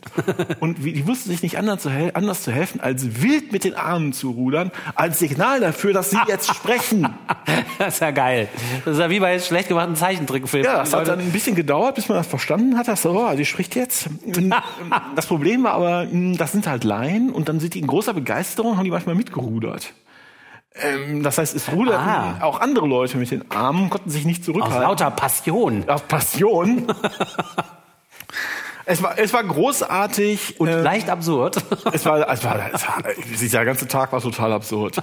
Diese, ähm, die haben dann die, die Szenen aus der Bibel, ich kenne die nicht so gut, aber meines Erachtens so eins zu eins nachgespielt, haben die dann natürlich überarbeitet entsprechend. Ähm, das war dann übrigens ein anderer Jesus als der von der Holy Land Tour. äh, Ach, der da nein. war. Es war also der dritte Jesus an dem Tag, äh, ja, ja, ja. der mir da begegnet war. Das ist aber verwirrend. Wenn die Schafe schon die gleichen sind, dann muss auch der Jesus auch. Aber der muss Ja, auch ich sag mal so, irgendwann das war nicht das größte Problem. Ich, Die Gewerkschaft verbietet dem Jesus so lange. Das ist, äh, das war ja das erste Mal seit langer Zeit, dass ich diese Geschichte, die sie sich da ausgedacht haben, die also die, die das Zentrum des christlichen Glaubens ist. Ähm, das erste Mal seit langer Zeit, dass ich die so stringent und in zweieinhalb Stunden vorgespielt bekomme. Ja. mhm. Und was mich da, was ich merkwürdig fand, ist, oh, ich meine, die bügeln das glatt und machen das fürs Theater und Ja. suchen sich den Teil, von dem sie meinen, dass der am besten passt. Ja. Und das hat trotzdem so viele logische Lücken und ist so dünn und unglaubwürdig. Das ist mir ein Rätsel, dass das irgendwen fesselt. Vielleicht fesselt, es auch niemanden. Ja, aber die Leute waren mit, mit großem, äh, mit großem Enthusiasmus dabei und die haben wirklich ähm, große Begeisterung und, und seelisch, Ja. was auch immer, religiös, ähm, fühlten die sich, ach du meine Güte, und das war so ein dünnes Geschichtchen. Ja, aber ich könnte mir vorstellen, dass es überhaupt nicht um die Inhalte geht, die, die einen so fesseln oder so diese Begeisterungsstürme auslösen, sondern dass man halt so ein warmes, wohliges Gefühl im Bauch hat und das Gefühl hat, an was Großem teil zu haben und an was Wahrem äh, äh, teilhaben zu dürfen und dass man dann die Inhalte, du könntest wahrscheinlich irgendein Kasperle-Theater aufführen und es würde Haben niemand ja. merken. Hauptsache Jesus steht da und oh und Weißt du? Ja, der steht da nicht nur. Also ganz zum Schluss, das war ganz großartig, ist der Jesus ja aus seinem Grab auferstanden und dann musste er den Himmel auffahren. Oh. Und mit zarten Symbolen war da nichts. Also was hatten die gemacht? Der Jesus kam wirklich aus seinem Grab raus, aus der Grabhöhle da, Oh. hat noch eine Predigt gehalten. Ähm, und dann haben die den am Salzhoch den Baum hochgeschoben. Der ist dann in dem, äh, in, in dem Baum, äh, in dem Baum verschwunden. Wir hatten gesehen, also es war ja schon ziemlich dunkel, dass es so ein, so ein Kabelseil schwer übers Publikum ging, so schräg. Ja. Wir hatten jetzt natürlich die Hoffnung, dass der Jesus auch da noch entlang gezogen wird, aber Über nein, euch. er ist im, äh, im Baum verschwunden geblieben. Ja, vielleicht ist das das Detail, was niemand weiß. Jesus Himmelfahrt endete leider in einem nahestehenden Baum und ist nie angekommen. Wer weiß. er hat sich in den Und er Ästen sitzt da immer noch. Und wenn er nicht hinabgestiegen ist, sitzt er immer noch in da sitzt Baum. jetzt so ein Skelett vom Jesus. Ach nee, der ist ja unstark. Nein. Der, der lebt da, ne? Ja. Also wie gesagt, es war mir ein Rätsel, dass das irgendwen gefesselt hat, aber ähm, es war sehr amüsant, äh, zäh, aber amüsant. Und wenn ich da ein Fazit sagen darf, ist die Ozarks sind eine hübsche und sehr friedliche Gegend. Und wenn man mal in den Südstaaten unterwegs ist, kann man da ruhig einplanen, mal ein paar Tage zu verbringen, ob in Eureka Springs oder anderswo. Ähm, das Holy Land hat Spaß gemacht, weil ich da auch teilweise echt beklommen war, weil ich da mit so einem religiösen Eifer konfrontiert worden bin, den ich hier nicht kenne in der Form im, aus dem Alltag. Ja, aber die Leute, Und die das- Leute waren wirklich emotional dabei. Und Ja. wenn ich jetzt gesagt hätte, ich hatte immer die Sorge, dass die hat, ähm, die Wirtin zum Beispiel von dem Stall in Bethlehem hat auch immer auf die Leute gezeigt. Ich hatte irgendwas gesagt, einen Satz angefangen, irgendwie aus der Bibel, und auf Leute gezeigt, und die mussten ihn dann zu Ende sagen. Oh nein! Das konnten die auch. Da habe ich mich also, ich bin eigentlich, äh, das wissen die Hörerinnen und Hörer nicht, ich bin jetzt nicht gerade klein, aber da habe ich mich sehr klein gemacht. da hatte ich, das, das, ich, das fühlte sich nicht gut an. Das, äh, das war komisch. Das war echt komisch. Und was passiert, wenn man drankommt und das nicht kann, nicht zu Ende sagen kann? Äh, was weiß nichts Schlimmes, aber es fühlte sich, ja, was soll da passieren? Aber es fühlte sich nicht gut an. Nee, nee, klar. Also echt, das war etwas beklemmend. Ja, das verstehe ich. Dieser religiöse Eifer. Das verstehe ich. Das Passion Play war ein harmloser Spaß, das kann man machen. Popcorn ist wie ein absurder Film im Kino. Der leider keinen Sinn macht. Und immerhin kann man in Eureka Springs an einem einzigen Tag drei verschiedenen Jesusen begegnen. Jesusen. Geil. Und einer geht anscheinend tatsächlich auch übers Wasser. Das ist ja schon, Ist bewiesen. ja, das ist schon so. was. Ist das denn, wir haben doch mal zusammen einen Film geguckt, der hieß Religious von Bill Maher. Und da fährt er durch die USA und unterhält sich mit so Religionisten. Mhm. Und da fährt er doch auch in so einem Vergnügungspark vorbei. Ja, aber ich das glaube, das der? war Jesus Land. Das ist ja nicht Holy Land. Und Jesus Land sind ja nicht identisch. Ach so, Creation aha. Land ist auch nicht identisch mit, äh, mit all dem. Warte, Creation Land, Holy Land, Jesus Land? Okay. Ja. Creation Land ist, ähm, es gibt, äh, ist, das, das war, äh, wo ist denn das? Ich glaube in Texas schon, da gibt es so einen Fluss. Ähm, das ist, ich, äh, das ist auch schwer zu erklären, wenn man da nicht war. Es ist unglaublich faszinierend. Das ist eine, eine friedliche Landschaft mit einem friedlichen kleinen Fluss, der so ein flaches äh, Flussbett hat aus Stein. Und vor, was weiß ich, 80 Millionen Jahren muss dort eine Herde Dinosaurier gegrast haben. Mhm. Die ist dann weggerannt und hatte Angst vor irgendwas. Und wegen irgendwelcher Freak-Effekte in der Natur und der Geologie haben sich die Fußabdrücke dieser Dinosaurier in dem, in dem Fluss äh, gehalten. Ah. Du kannst also hingehen und siehst, auch nicht nur an einer Stelle, sondern wirklich äh, über anderthalb Kilometer oder was, dann immer wieder an Stellen in den Flüssen, wo die Dinosaurier gegrast haben ja oder geil. weggerannt sind oder du siehst die großen Schritte und dann siehst du so kleine, die große Tumbe-Schritte, so dicke Runde, die so ähm, Elefantenmäßig? Brontosaurus, würde ich jetzt mal sagen. Ich weiß es nicht mehr, was es war. Habe ich jetzt nicht vorbereitet. Komm, komm, bloß wir kommen ja hier von Holz, genau. Ja, ja. Und dann siehst du in, so teilweise in oder über diesen äh, Fußabdrücken, die Fußabdrücke von, ähm, die so, so, so große Vögel aussehen. ah ja, so Krallen. Das sind so Krallen mit riesen Krallen. Und das sind angeblich die von diesen Raubdinosauriern, die da eine Horde Brontosaurier gejagt haben. Geil. Sagen die Leute, die sich da auskennen. Und wenn ich sage kleine Krallen, ich sage das dem Tilly ja mit meinen Fingern, die waren so klein in Anführungsstrichen, da saß ein kleines Kind und badete in dieser Kralle. okay, so klein. Seine Eltern saßen da drin. Okay. Ähm, äh, das war schon cool. Und das ist auch ein State Park. Ähm, das heißt, da hat, äh, äh, weiß ich nicht, State Park oder National Park, ich glaube ein State Park, das heißt, das Stand, das, äh, der Staat Texas kümmert sich darum, dass da ein Parkplatz ist und Ja. es Wasser zu kaufen gibt, damit die Leute nicht äh, tot umfallen vom Hitzschlag und hält die Wege frei und sowas. Ähm, und das konnten die Christen auch nicht ertragen und haben direkt daneben das Creation Land gesetzt, Oh. was also beweist, dass die Dinosaurier und die Menschen zeitgleich gelebt haben. Oh, Ähm, vor 6000 Jahren. oh, an strategisch wichtigen Aber ist ja auch Stellen. klar, ich meine, konnte oh. man ja sehen, das Kind saß ja da drin. Ja, ja. Also zeitgleich, ne? Oh je, oh je, verstehe. Also, genau, es wird an strategisch günstigen Stellen hingesetzt, sowas. Mit ja, kein Zweifel. Oder die Zweifel direkt äh, Genau, es gibt, ja, es gibt ja zwei Meinungen. Ne? Ja, ja. Die Evolutionisten, Ja. Darwinisten auf der einen Seite und die Gottesgläubigen auf der anderen. Ja, das ist einfach Das ist- ist ja genauso gut begründbare Genau. Meinung, ja. Ja, so ist das. Wunderbar. Und wenn die, ja, verstehe. Also in Amerika scheint es mehrere solcher Erlebnisparks zu geben. Das ist ja toll. Vielleicht muss man mal, mal Es gibt auch noch die Arche Noah. Jetzt hör aber auf. Ich werde ja ganz Kentucky. angefixt NM. hier schon. Doch, das ist toll. Man kann auch eine Jesus-Park-Rundreise machen. aber eine Arche Noah gab es hier auch schon mal in der Stadt. Die lag da am Flussufer und sah hässlich aus. Stimmt. Hässlich wie die Nacht. Stimmt. Ach, egal. Wir machen weiter mit unserem nächsten Segment, dem Definitionsstündchen. Definitionen. Definitionen.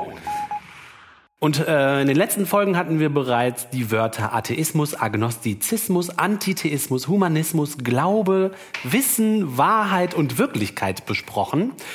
Und äh, sind der Frage nachgegangen, was das eigentlich bedeutet jeweils das Wort, weil, ähm, weil es ja nützlich sein kann, wenn man über solche Dinge diskutiert und redet, dass man auch mal definiert, was man eigentlich genau damit meint, damit es nicht zu solchen oft vorkommenden Missverständnissen in irgendwelchen Streitgesprächen oder Diskussionen kommt. Und in dieser Folge, wir nennen uns ja einen religionskritischen Podcast, wollen wir uns deshalb mit dem Wort Religion beschäftigen. Was heißt eigentlich Religion? Was ist das eigentlich? Also wenn du religionskritisch bist, dann hast du bestimmt in der Kindheit mal ein schlechtes Erlebnis gehabt, oder? Mit Gott. der, der, der Gott hat Ich kann mir vorstellen, aus Mund gestunken. Das war Du dir vielleicht irgendwie ein. Fahrrad gewünscht hast und es kam dann nicht. Es kam nur der Jesus. Beim Beten hast du dir ein Fahrrad gewünscht und es kam dann nicht. Und äh, bist du jetzt sauer auf Gott? Bin ich jetzt sauer auf Gott? Ich bin, ich, bin, ja, ich bin ein verbitterter alter Mann und nur deshalb hasse ich die Religion und möchte alles zerstören. Genau. Die Geschichte mit dem Fahrrad habe ich in der Tat mal so als äh, in einem christlichen Internetforum gelesen, Krass. die versucht haben, sich gegenseitig mit dem Gedanken klarzukommen, dass manche Leute nicht dran glauben. und das war, was sie meinten. Ja, vielleicht haben die sich was zu Konkretes beim Beten gewünscht und das ist dann nicht erfolgt. Und deshalb hassen sie Gott. Das ist ja echt bedauerlich. Diese Atheisten, da muss man mal mit denen sprechen. dass Die so armen, ja, die bedauernswerten Atheisten, ja. Na gut, also das Wort Religion. so, als dass, man, dass sie uns umbringen wollen.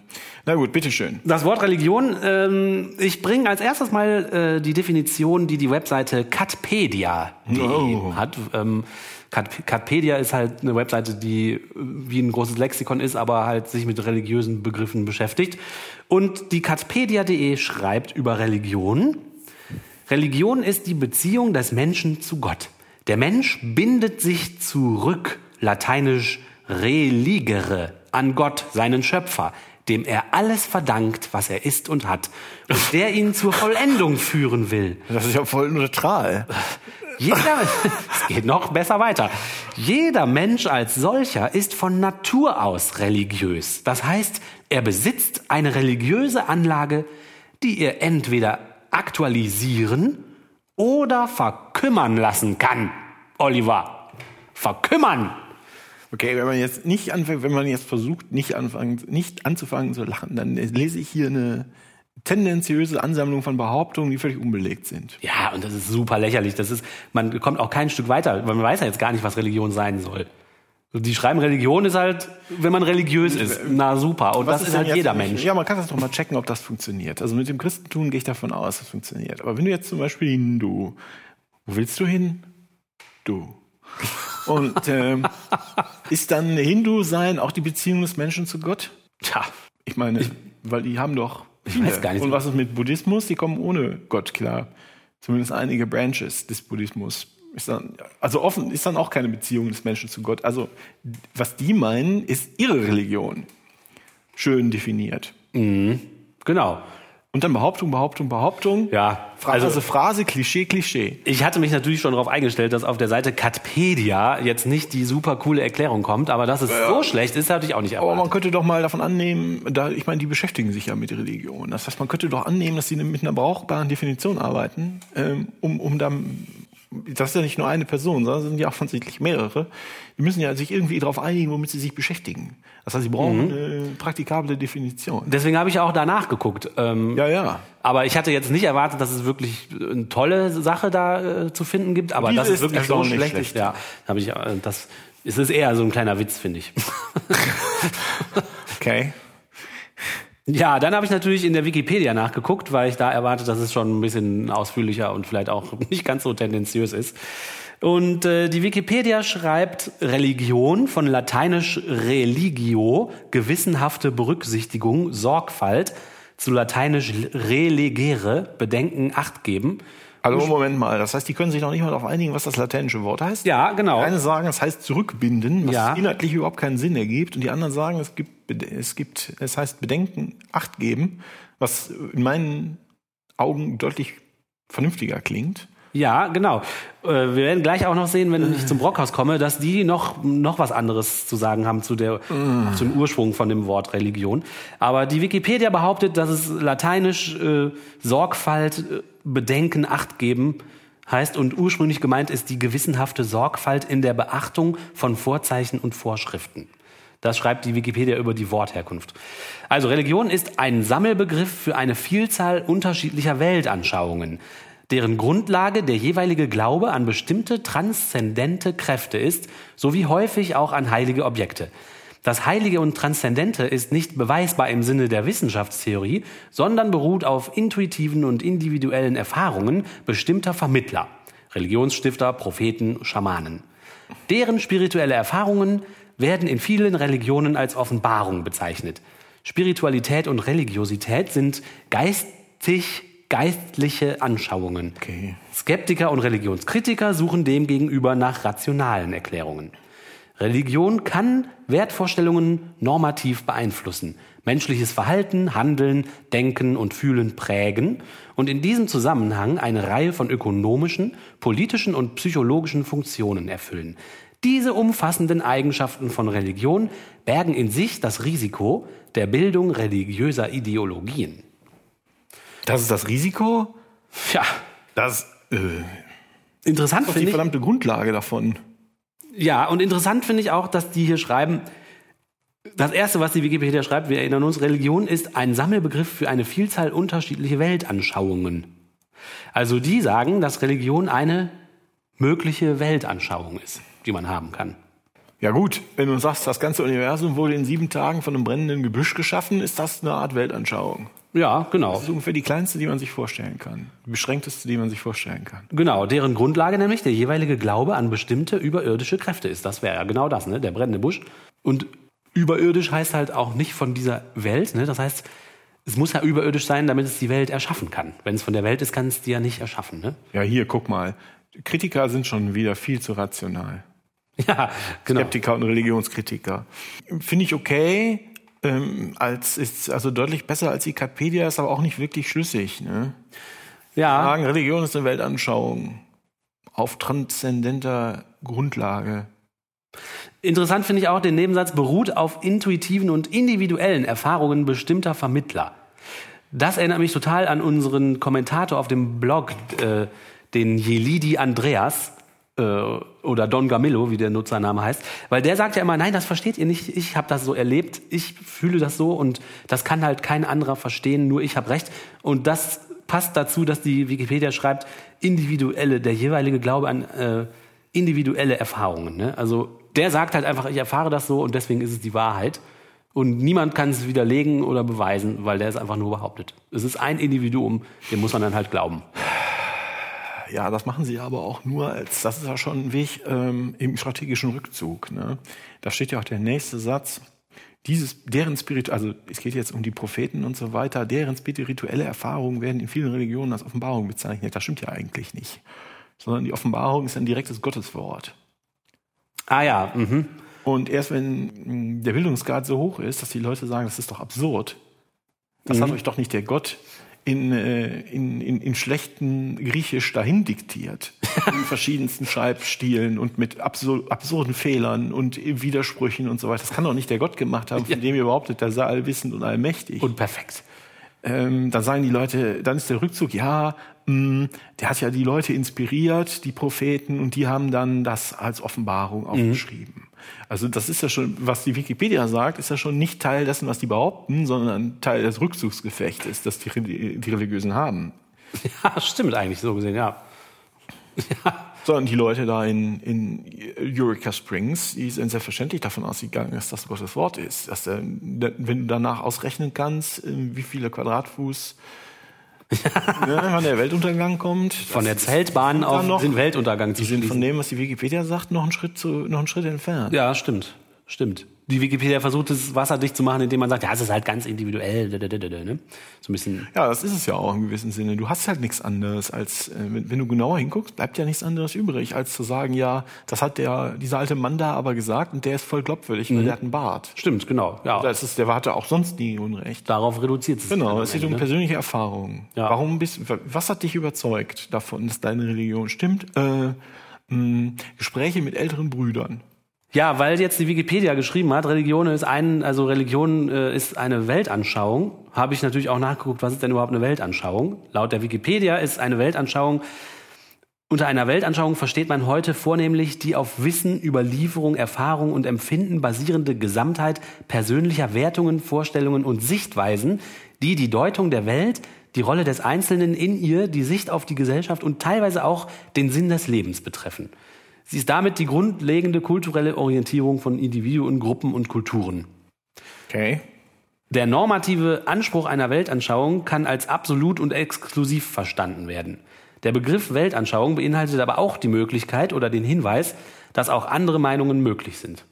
Also eine Weltanschauung scheint was zu sein, wie man sich die Welt vorstellt, leuchtet ein. Und das Problem ist jetzt, dass man, dass eine Weltanschauung, wenn man die hat, dann ist diese Behauptung, die hat halt einen exklusiven Wahrheitsanspruch. Weil du kannst ja irgendwie nicht sagen, so sehe ich die Welt, aber ich glaube, ich habe gar nicht recht. Ne? Nö, das ist aber falsch. Das stimmt aber so nicht. Ich, ich habe ein, äh, das stimmt überhaupt nicht. Ich würde sagen, du kannst natürlich sagen, ich das ist meine Meinung. Die Welt ist zu komplex, dass das nicht komplett in meinen Kopf passt. Ja. Das passt einfach physisch nicht. Das heißt, ich muss einen Ausschnitt bilden und eine Sicht bilden. Ja. Einfach, wenn man Atome zählt. Ne? Die ganze Welt passt nicht in meinen Kopf.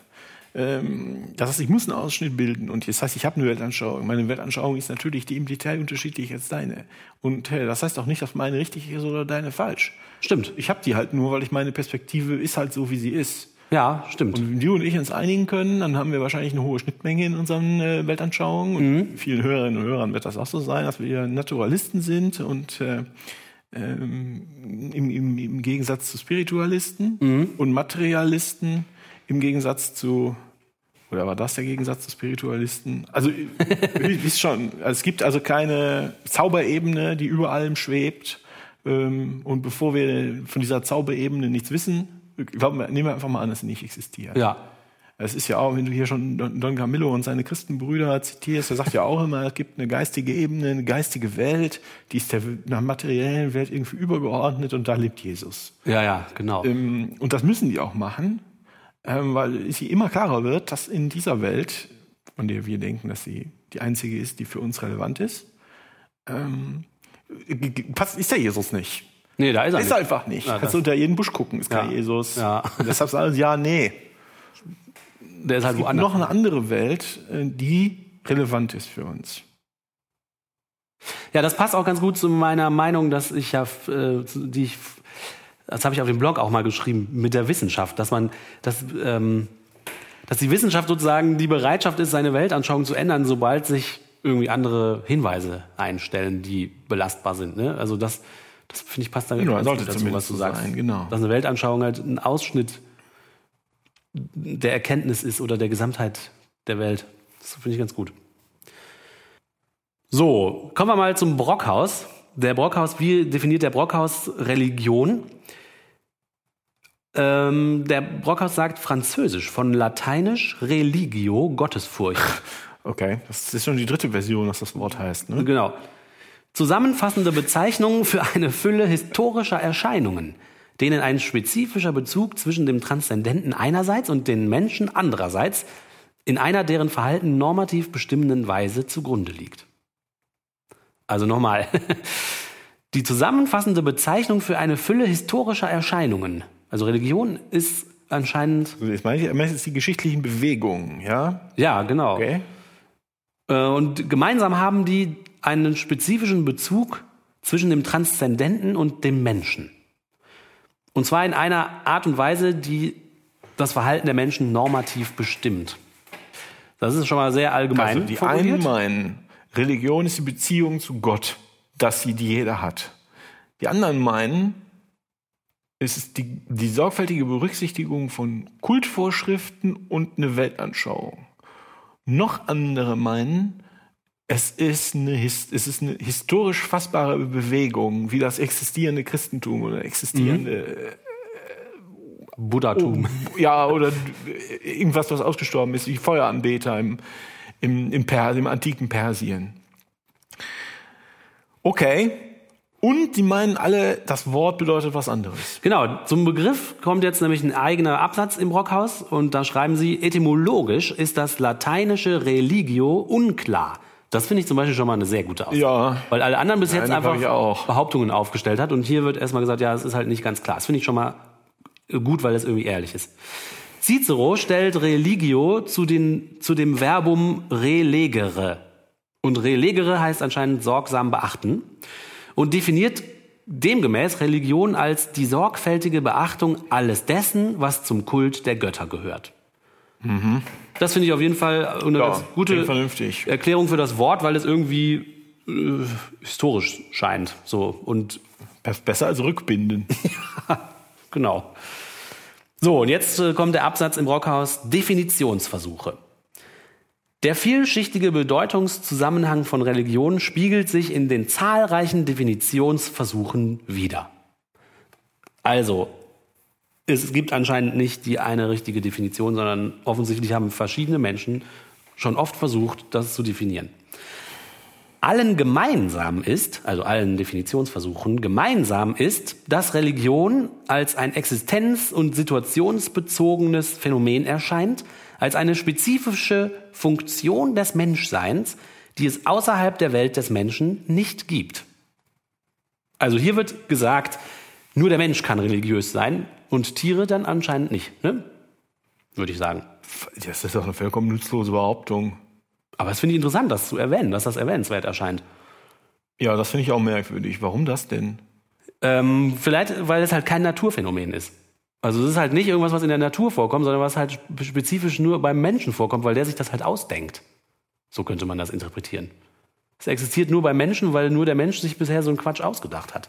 Es ist also nicht ein Naturphänomen wie Wind oder irgendwas, was man, was halt einfach vorkommt, auch wenn der Mensch nicht mehr da wäre. Ja, Ist doch cool. Das ist, ja, das ist, ist ja auch offensichtlich so. Das ist aber merkwürdig. Dann geht's weiter. Formal lässt sich Religion beschreiben als ein Glaubenssystem, das in Lehre, Praxis und Gemeinschaftsformen die letzten Sinnfragen menschlicher Gesellschaft und Individuen aufgreift und zu beantworten versucht. Ja, okay. Also Glaubenssystem, Lehre, Praxis, die, der Okay, Versuch, jetzt, äh, das- Sinnfragen ich zu das beantworten. lese, rollen sich mir über die Fußnägel hoch. Was sind denn die letzten Fragen? Was soll das denn sein?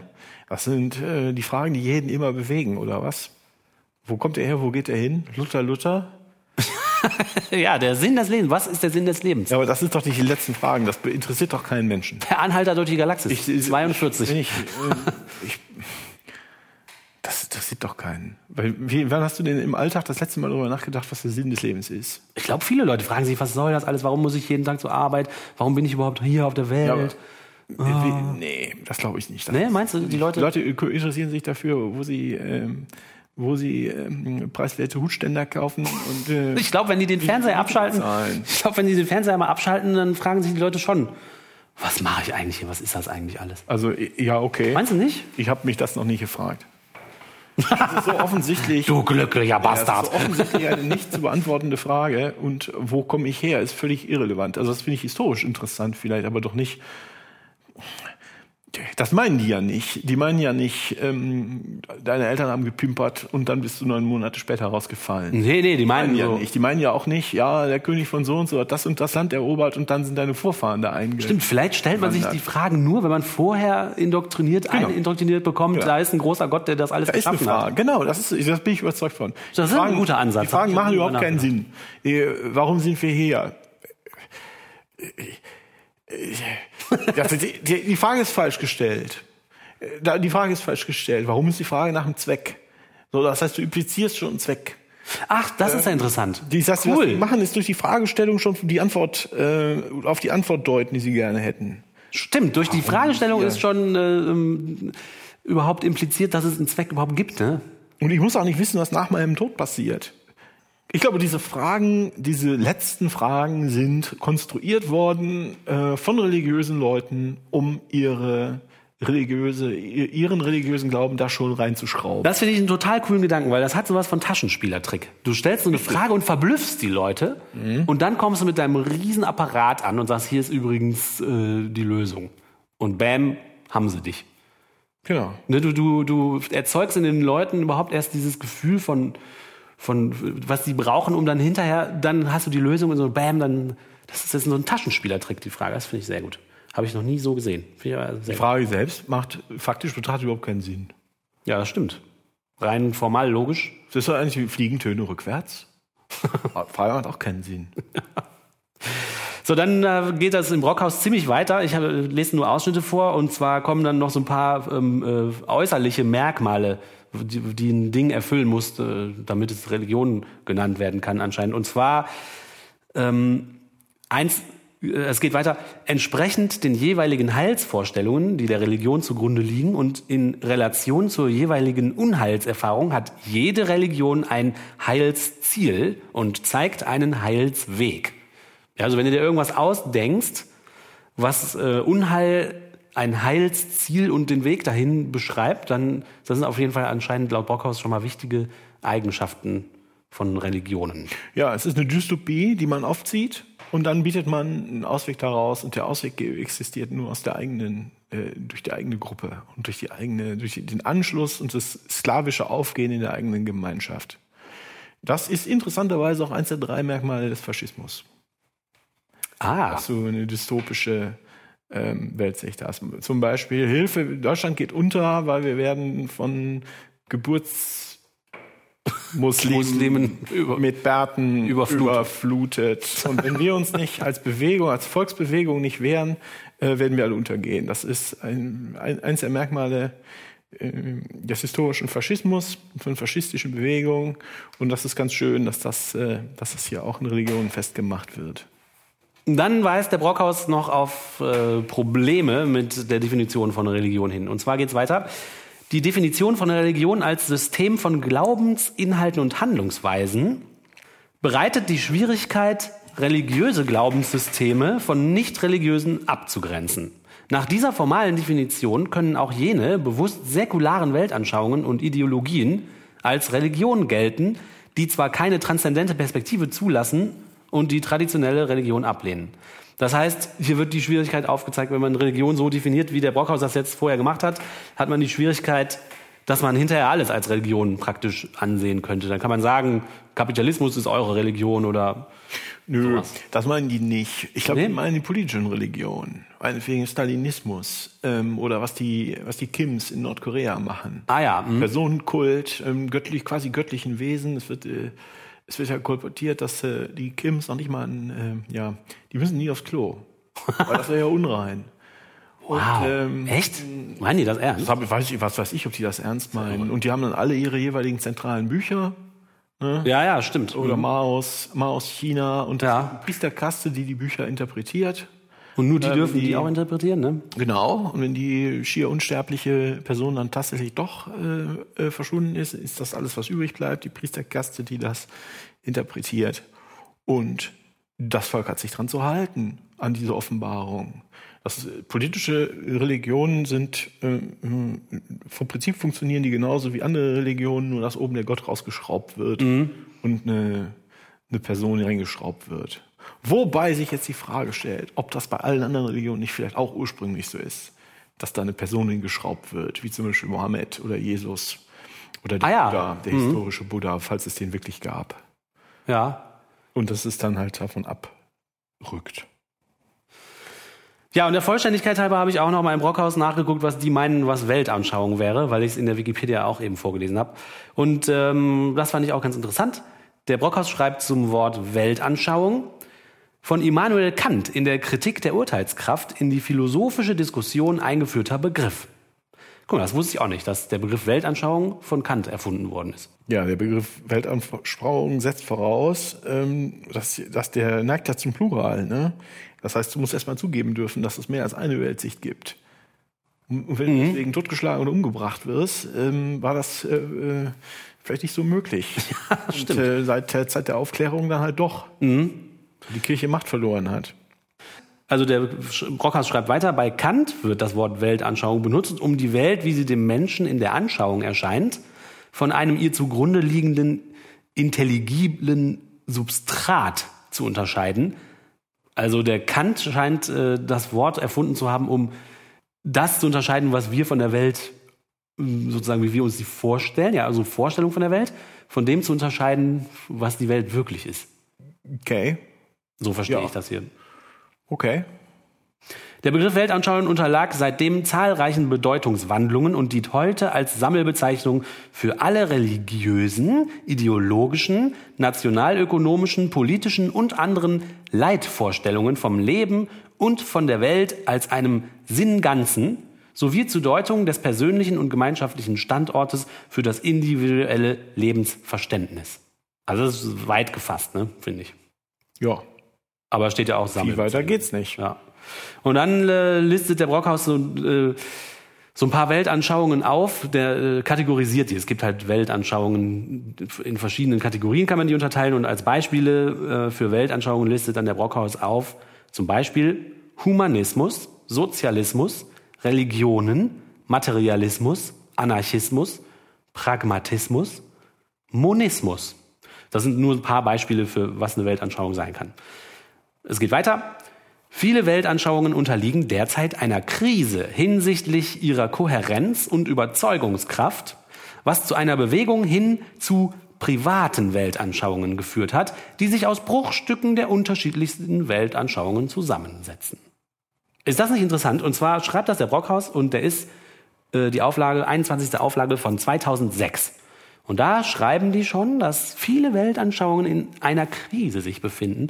Ich würde ja sagen, darin erkenne ich wieder, dass viele Leute sich so esoterischen Kram selber zusammenbasteln in ihrem Kämmerlein ne? und irgendwie Wasser weihen und Also alle Weltanschauungen, die großen Religionen sind daraus entstanden, dass sich Leute alte Sachen neu äh, sortiert haben und neue dazu ausgedacht haben. Wenn man davon ausgeht, dass nicht der Gott irgendeine wirklich geschaffen hat. Das heißt, das ist immer schon so gewesen. Und was jetzt seit ein paar Jahrzehnten dazukommt, ist, dass die äh, Religiösen selbst, also die re- religiösen Autoritäten, nicht mehr durchsetzen können in, in, in, dem, in der Bevölkerung, dass, ähm, dass, dass man quasi auf den Gleisen zu fahren hat. ja, Das ist das, was passiert. Und da, weil die sich nirgendwo an die Welt wirklich orientieren, die religiösen Weltanschauungen. Du hast die, wenn ich, wenn ich über einen Stuhl rede, kann irgendeiner immer sagen, du redest Unsinn. Das da ist ein Stuhl. Das musst du eben, be- das Ja. musst du eben beschreiben. Und Ja. bei so einer Religion hast du das halt nicht. Deshalb können die sich in alle möglichen Richtungen wegentwickeln. Ich finde auch, da, äh, es hört sich für mich so an, als ob der Brockhaus das so ein bisschen bedauert, dass er das ein bisschen schade findet. Und äh, Ja, das ist dahinter eine Krise, ne? Ja, genau, es ist eine Krise. Und dahinter steckt vielleicht so der Gedanke, schade, dass die Leute nicht mehr die richtige Weltanschauung haben. Ne? Genau. Das ist so. Die, die ich vertrete. Hm, ja, genau. Das fand ich. Wir sehen das als äh, Zeichen äh, gesellschaftlichen Liberalität. Ne? Ja, und eine logische. Folge von Wissenschaft, dass sich die Weltanschauung verändert, wenn man was Neues rauskriegt. Ne? Wie als der äh, Newton da gesagt hat, so und so ist es, da wurde doch die Weltanschauung total geändert. Und dann kam der Einstein, hat sich die Weltanschauung wieder verändert. Das ist doch total toll eigentlich, wenn Ja. man was Neues rauskriegt, dass man dann bereit ist, seine Weltanschauung den neuesten Erkenntnissen anzupassen Genau. und zu verändern. Und aus gesellschaftlicher Sicht ist es natürlich ähm, eine Freiheit, ein Zeichen für Freiheit des Individuums, dass jeder, äh, weil wenn sowieso alle Weltsichten grob vereinfachend sind, weil die Welt nicht ins Gehirn passt, dann äh, kann doch jeder ein bisschen andere haben. Ja. Das ist aus unserer Zeit, aus unserer Sicht, und wenn ich jetzt mal für dich mitreden kann, Ja. das ist eigentlich ein Zeichen von Befreiung des Individuums und äh, Stärke, die durch äh, Diversity entsteht, durch verschiedene Weltanschauungen. Und aus deren Sicht ist das halt eine Krise. Genau, eine Krise, ja. Konservativ, ne? Könnte man das Ja, im besten Fall nennen. konservativ. Ja. Ja. Also interessant, ne, was einem so äh, auffällt, wenn man mal den Brockhaus aufmacht. ich hoffe, ihr fandet das auch ein bisschen interessant, äh, die Wörter Weltanschauung und Religion so ein bisschen zu betrachten und ähm, darüber zu reden, was man darunter eigentlich so versteht. Wenn ihr, liebe Hörerinnen und Hörer, Wünsche habt, welche Begriffe wir als nächstes in äh, Angriff nehmen können, dann schreibt uns doch in die Kommentare auf man glaubt es nicht.wordpress.com oder schickt eine E-Mail an mgenblog.gmx.de oder kontaktiert uns auf Twitter Und so weiter. und so weiter. ich hätte nichts dagegen, beim nächsten Mal über Theodizee zu reden. Theodizee. Weil sich dahinter nämlich das Schachmatt-Argument in äh, jeder Diskussion mit Religiösen verbirgt. Cool. Das hört sich sehr interessant an. Theodizee. Hörer beschimpfen Podcaster. Kaster, Kaster, Kaster, Kaster. Kommentare. Kommentare. Kommentare. Kommentieren. Kommentieren. Wir haben offensichtlich auf unserem Blog einen neuen Leser. Oh, Und manchmal passiert das. ja, und dieser neue Leser nennt sich Binismus Blog. Und der erste, der erste Kommentar, äh, den er auf unserem Blog hinterlassen hat, war zu dem Beitrag zu unserer letzten Folge, Besser als die Wahrheit.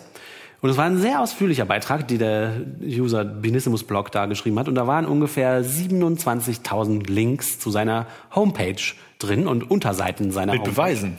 Mit Beweisen und wahnsinnigen Erkenntnissen, die dieser Mensch sich irgendwie selber zusammengebastelt hat. Er hat da anscheinend, ich sag mal, mit unserem Begriff der Weltanschauung, der hat sich da so eine eigene Weltanschauung zusammengebastelt aus Versatzstücken von allem anderen. Also der Brockhaus hat recht, Binismus-Blog ist der Beweis. Also ich verstehe davon nichts, was er schreibt. Das ist totales Geschwurbel, unglaublich. Und äh, der, Ein paar andere haben tatsächlich, äh, Kommentatoren haben tatsächlich versucht, es auseinanderzunehmen. Ne? Ja. Was sie geerntet haben, sind nur Beschimpfungen. Ja, total abgefahren. Die Leute, die auf unserem Blog dann noch dazu kommentieren und sagen, ja, das stimmt aber nicht oder da hast du einen Fehler gemacht oder versuchen da irgendwie drüber zu reden, dann wird er auf einmal super sauer, dieser Herbinismus-Blog und ähm, schreibt dann an einen der, seiner Kritiker auf unserem Blog, Seien Sie vorsichtig. Der Erschießungsbefehl auf Kuba hat mich offensichtlich auch nicht klein gekriegt. Und heute warte ich darauf, dass mich religiöse Extremisten wie sie genauso umbringen, wie die Juden meinen Urahn Jesus Christus umgebracht haben. Ja, er hat äh, tatsächlich äh, auf einer seiner Unterseiten ähm, detailliert nachzuweisen versucht, dass er, er, er, hat, er gibt seinen Namen auch irgendwo an, habe ich vergessen, dass sein Nachname beweist, dass er so direkter Nachfahre von Jesus ist. Wahnsinn, was wir für ein Glück haben, dass wir den einen echten Nachfahren von Jesus hier. Der so unserem überzeugt argumentiert auch. Ja, ja. Ich warte geradezu darauf, denen einen Denkzettel zu verpassen. Mich und meinen Kind, den Benismus, wird keiner umbringen. Auch sie nicht. Wenn ich nicht davon ausgehen würde, dass sie ein bedauernswerter kranker Mensch sind, würde ich anders reagieren und mich straffällig an ihnen machen. Also seien Sie vorsichtig. Und ich finde, das ist unterste Schublade. Damit so, so, so. Das ist doch Lust, ist doch lächerlich, so kindisch. Ja, es ist lächerlich und kindisch, aber ich finde es ärgerlich, weil so Drohungen auszusprechen, äh, irgendwie, der, der droht ja mit Gewalt. Ja, tut er. Also, das ist auch nicht, das Ja, vor allem, nicht mal lustig. Das äh, ist auch, ja. ich finde es total doof. Ähm, es ist auch total doof, ähm, aber es ist halt auch total albern. Also Ja. er hat er seinen Binismus erfunden, dann hat er dann ins, ins Internet gestellt, www.binismus.de. Ich habe vergessen, worum es da ging. Ich habe es auch nur halb verstanden. Ich habe, wie gesagt, zwischendurch mal versucht. Und dann fragt halt einer, sag mal, bist du sicher? Und dann rastet er halt total aus. Und vor allen Dingen jemand, der das schon sehr offen, diese Webseite ist nicht neu, die liegt ja schon seit zehn Jahren. Ja. Das heißt, hat bis jetzt noch So nie sieht die auch jemand aus. gef- Ja, sieht sie auch. Aber hat bis jetzt noch nie jemand gefragt, bist du sicher? Das Ja. ergibt doch keinen Sinn. Sodass er das erste Mal hier meint, dass die Juden ihn umbringen wollen oder äh, was auch immer. Ärgerlich. Ähm, ich finde das ärgerlich. Und die, die anderen sind alle religiöse Extremisten. Also da gab es einen, der hat sich wirklich über die Weihnachtstage war das, glaube ich. Da hat er sich ausführlich zu Wort gemeldet. Und ähm, es gab also eine Diskussion mit unseren, mit unseren, wie sagt man denn, Stammtisch äh, Kommentatoren, ja. Kommentatoren, die hatten einen Heidenspaß mit dem. ja, ja, das Und nachher ist, ist er dann beleidigt abgezogen. ja, ich glaube, der hat auch nichts mehr gepostet dann irgendwann, ne? Ja, wir sind ja auch so garstig und so dumm. sind verstehen so das dumm, einfach Wir verstehen nicht. den Binismus einfach. Ja. Und es war auch noch jemand da, der seine eigene Religion begründet hatte zwischen den, von den Weihnachtstagen. Weißt du das noch? Ähm, ja, der hatte, war das der mit dem Buch auch? Genau, Wo der hatte. Verschwörung in dem Buch da aufgeschrieben Ach hat? stimmt, das war der, der meinte, die Verschwörung das sei, dass das Alte Testament eigentlich beschreibt, dass wir alle von Außerirdischen entführt worden sind oder sowas. Ne? Stimmt, der war auch wieder aufgetaucht.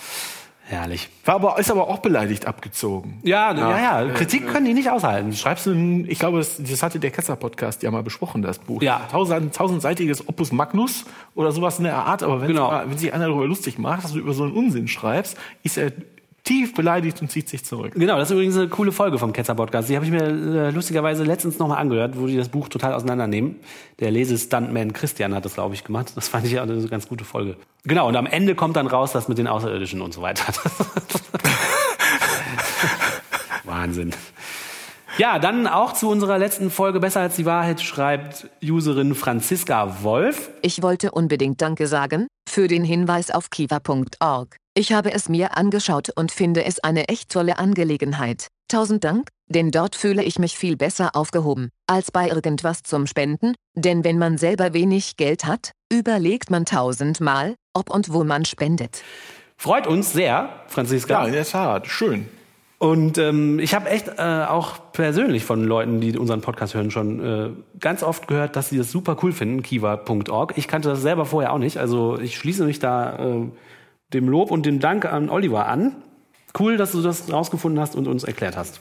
Ähm, da ging es darum, äh, wie man denn äh, möglichst zielführend spenden kann, ohne den Kirchen Geld in den Rachen zu werfen. Und mein, äh, äh, meine Idee, was ich mal gemacht habe, ist kiva.org und das ist eine Crowdfunding-Seite für Mikrokredite für Leute in Entwicklungsländern, die zum Beispiel einen Laden aufmachen möchten oder ein Restaurant oder sowas und äh, dafür etwas Geld brauchen, also ich sag mal 1000 Dollar oder 2000 oder 5000 Dollar. Und das kann man, die- diese Kredite kann man in 25 Dollar Abschnitten, ja, wie soll man denn sagen? Kann man Mitfinanzieren. Mitfinanzieren, genau. Und dann kriegt man immer schön äh, Updates von den Leuten, was, wie es da läuft, ob das Geld zurückgezahlt wird oder ob da jemand sormselig ist und so weiter. Hat auch eine soziale Medienkompetent, äh, Komponente. Man kann also auch mit anderen Leuten zusammenarbeiten. Das war jetzt mehr als ein Satz.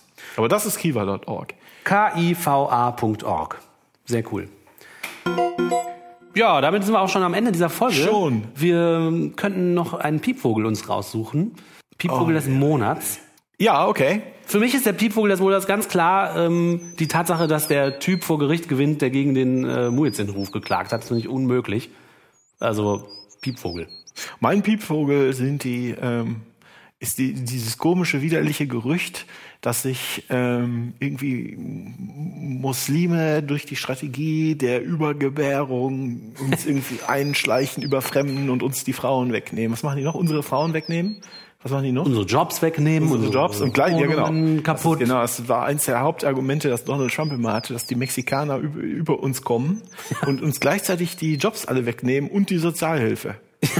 Äh, so, äh, das ist, glaube ich, hier ist es mit den Muslimen ein bisschen ähnlich. Es Sozialstaatsmarotzer. ist, äh, es ist wirklich. Oh. Ja, widerlich.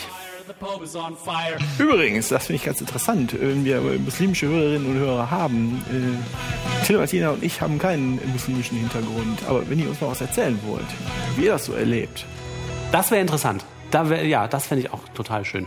Sonst kämpfen wir ja mehr mit den Christen, die hier ja die, äh, die Gewalt im Land haben. und äh, es wäre interessant, da mal eine Perspektive äh, von den Leuten zu hören und nicht immer nur über die zu reden. Stimmt. Aber wir reden ja nicht über die, wir reden ja über die Bekloppten. Guti.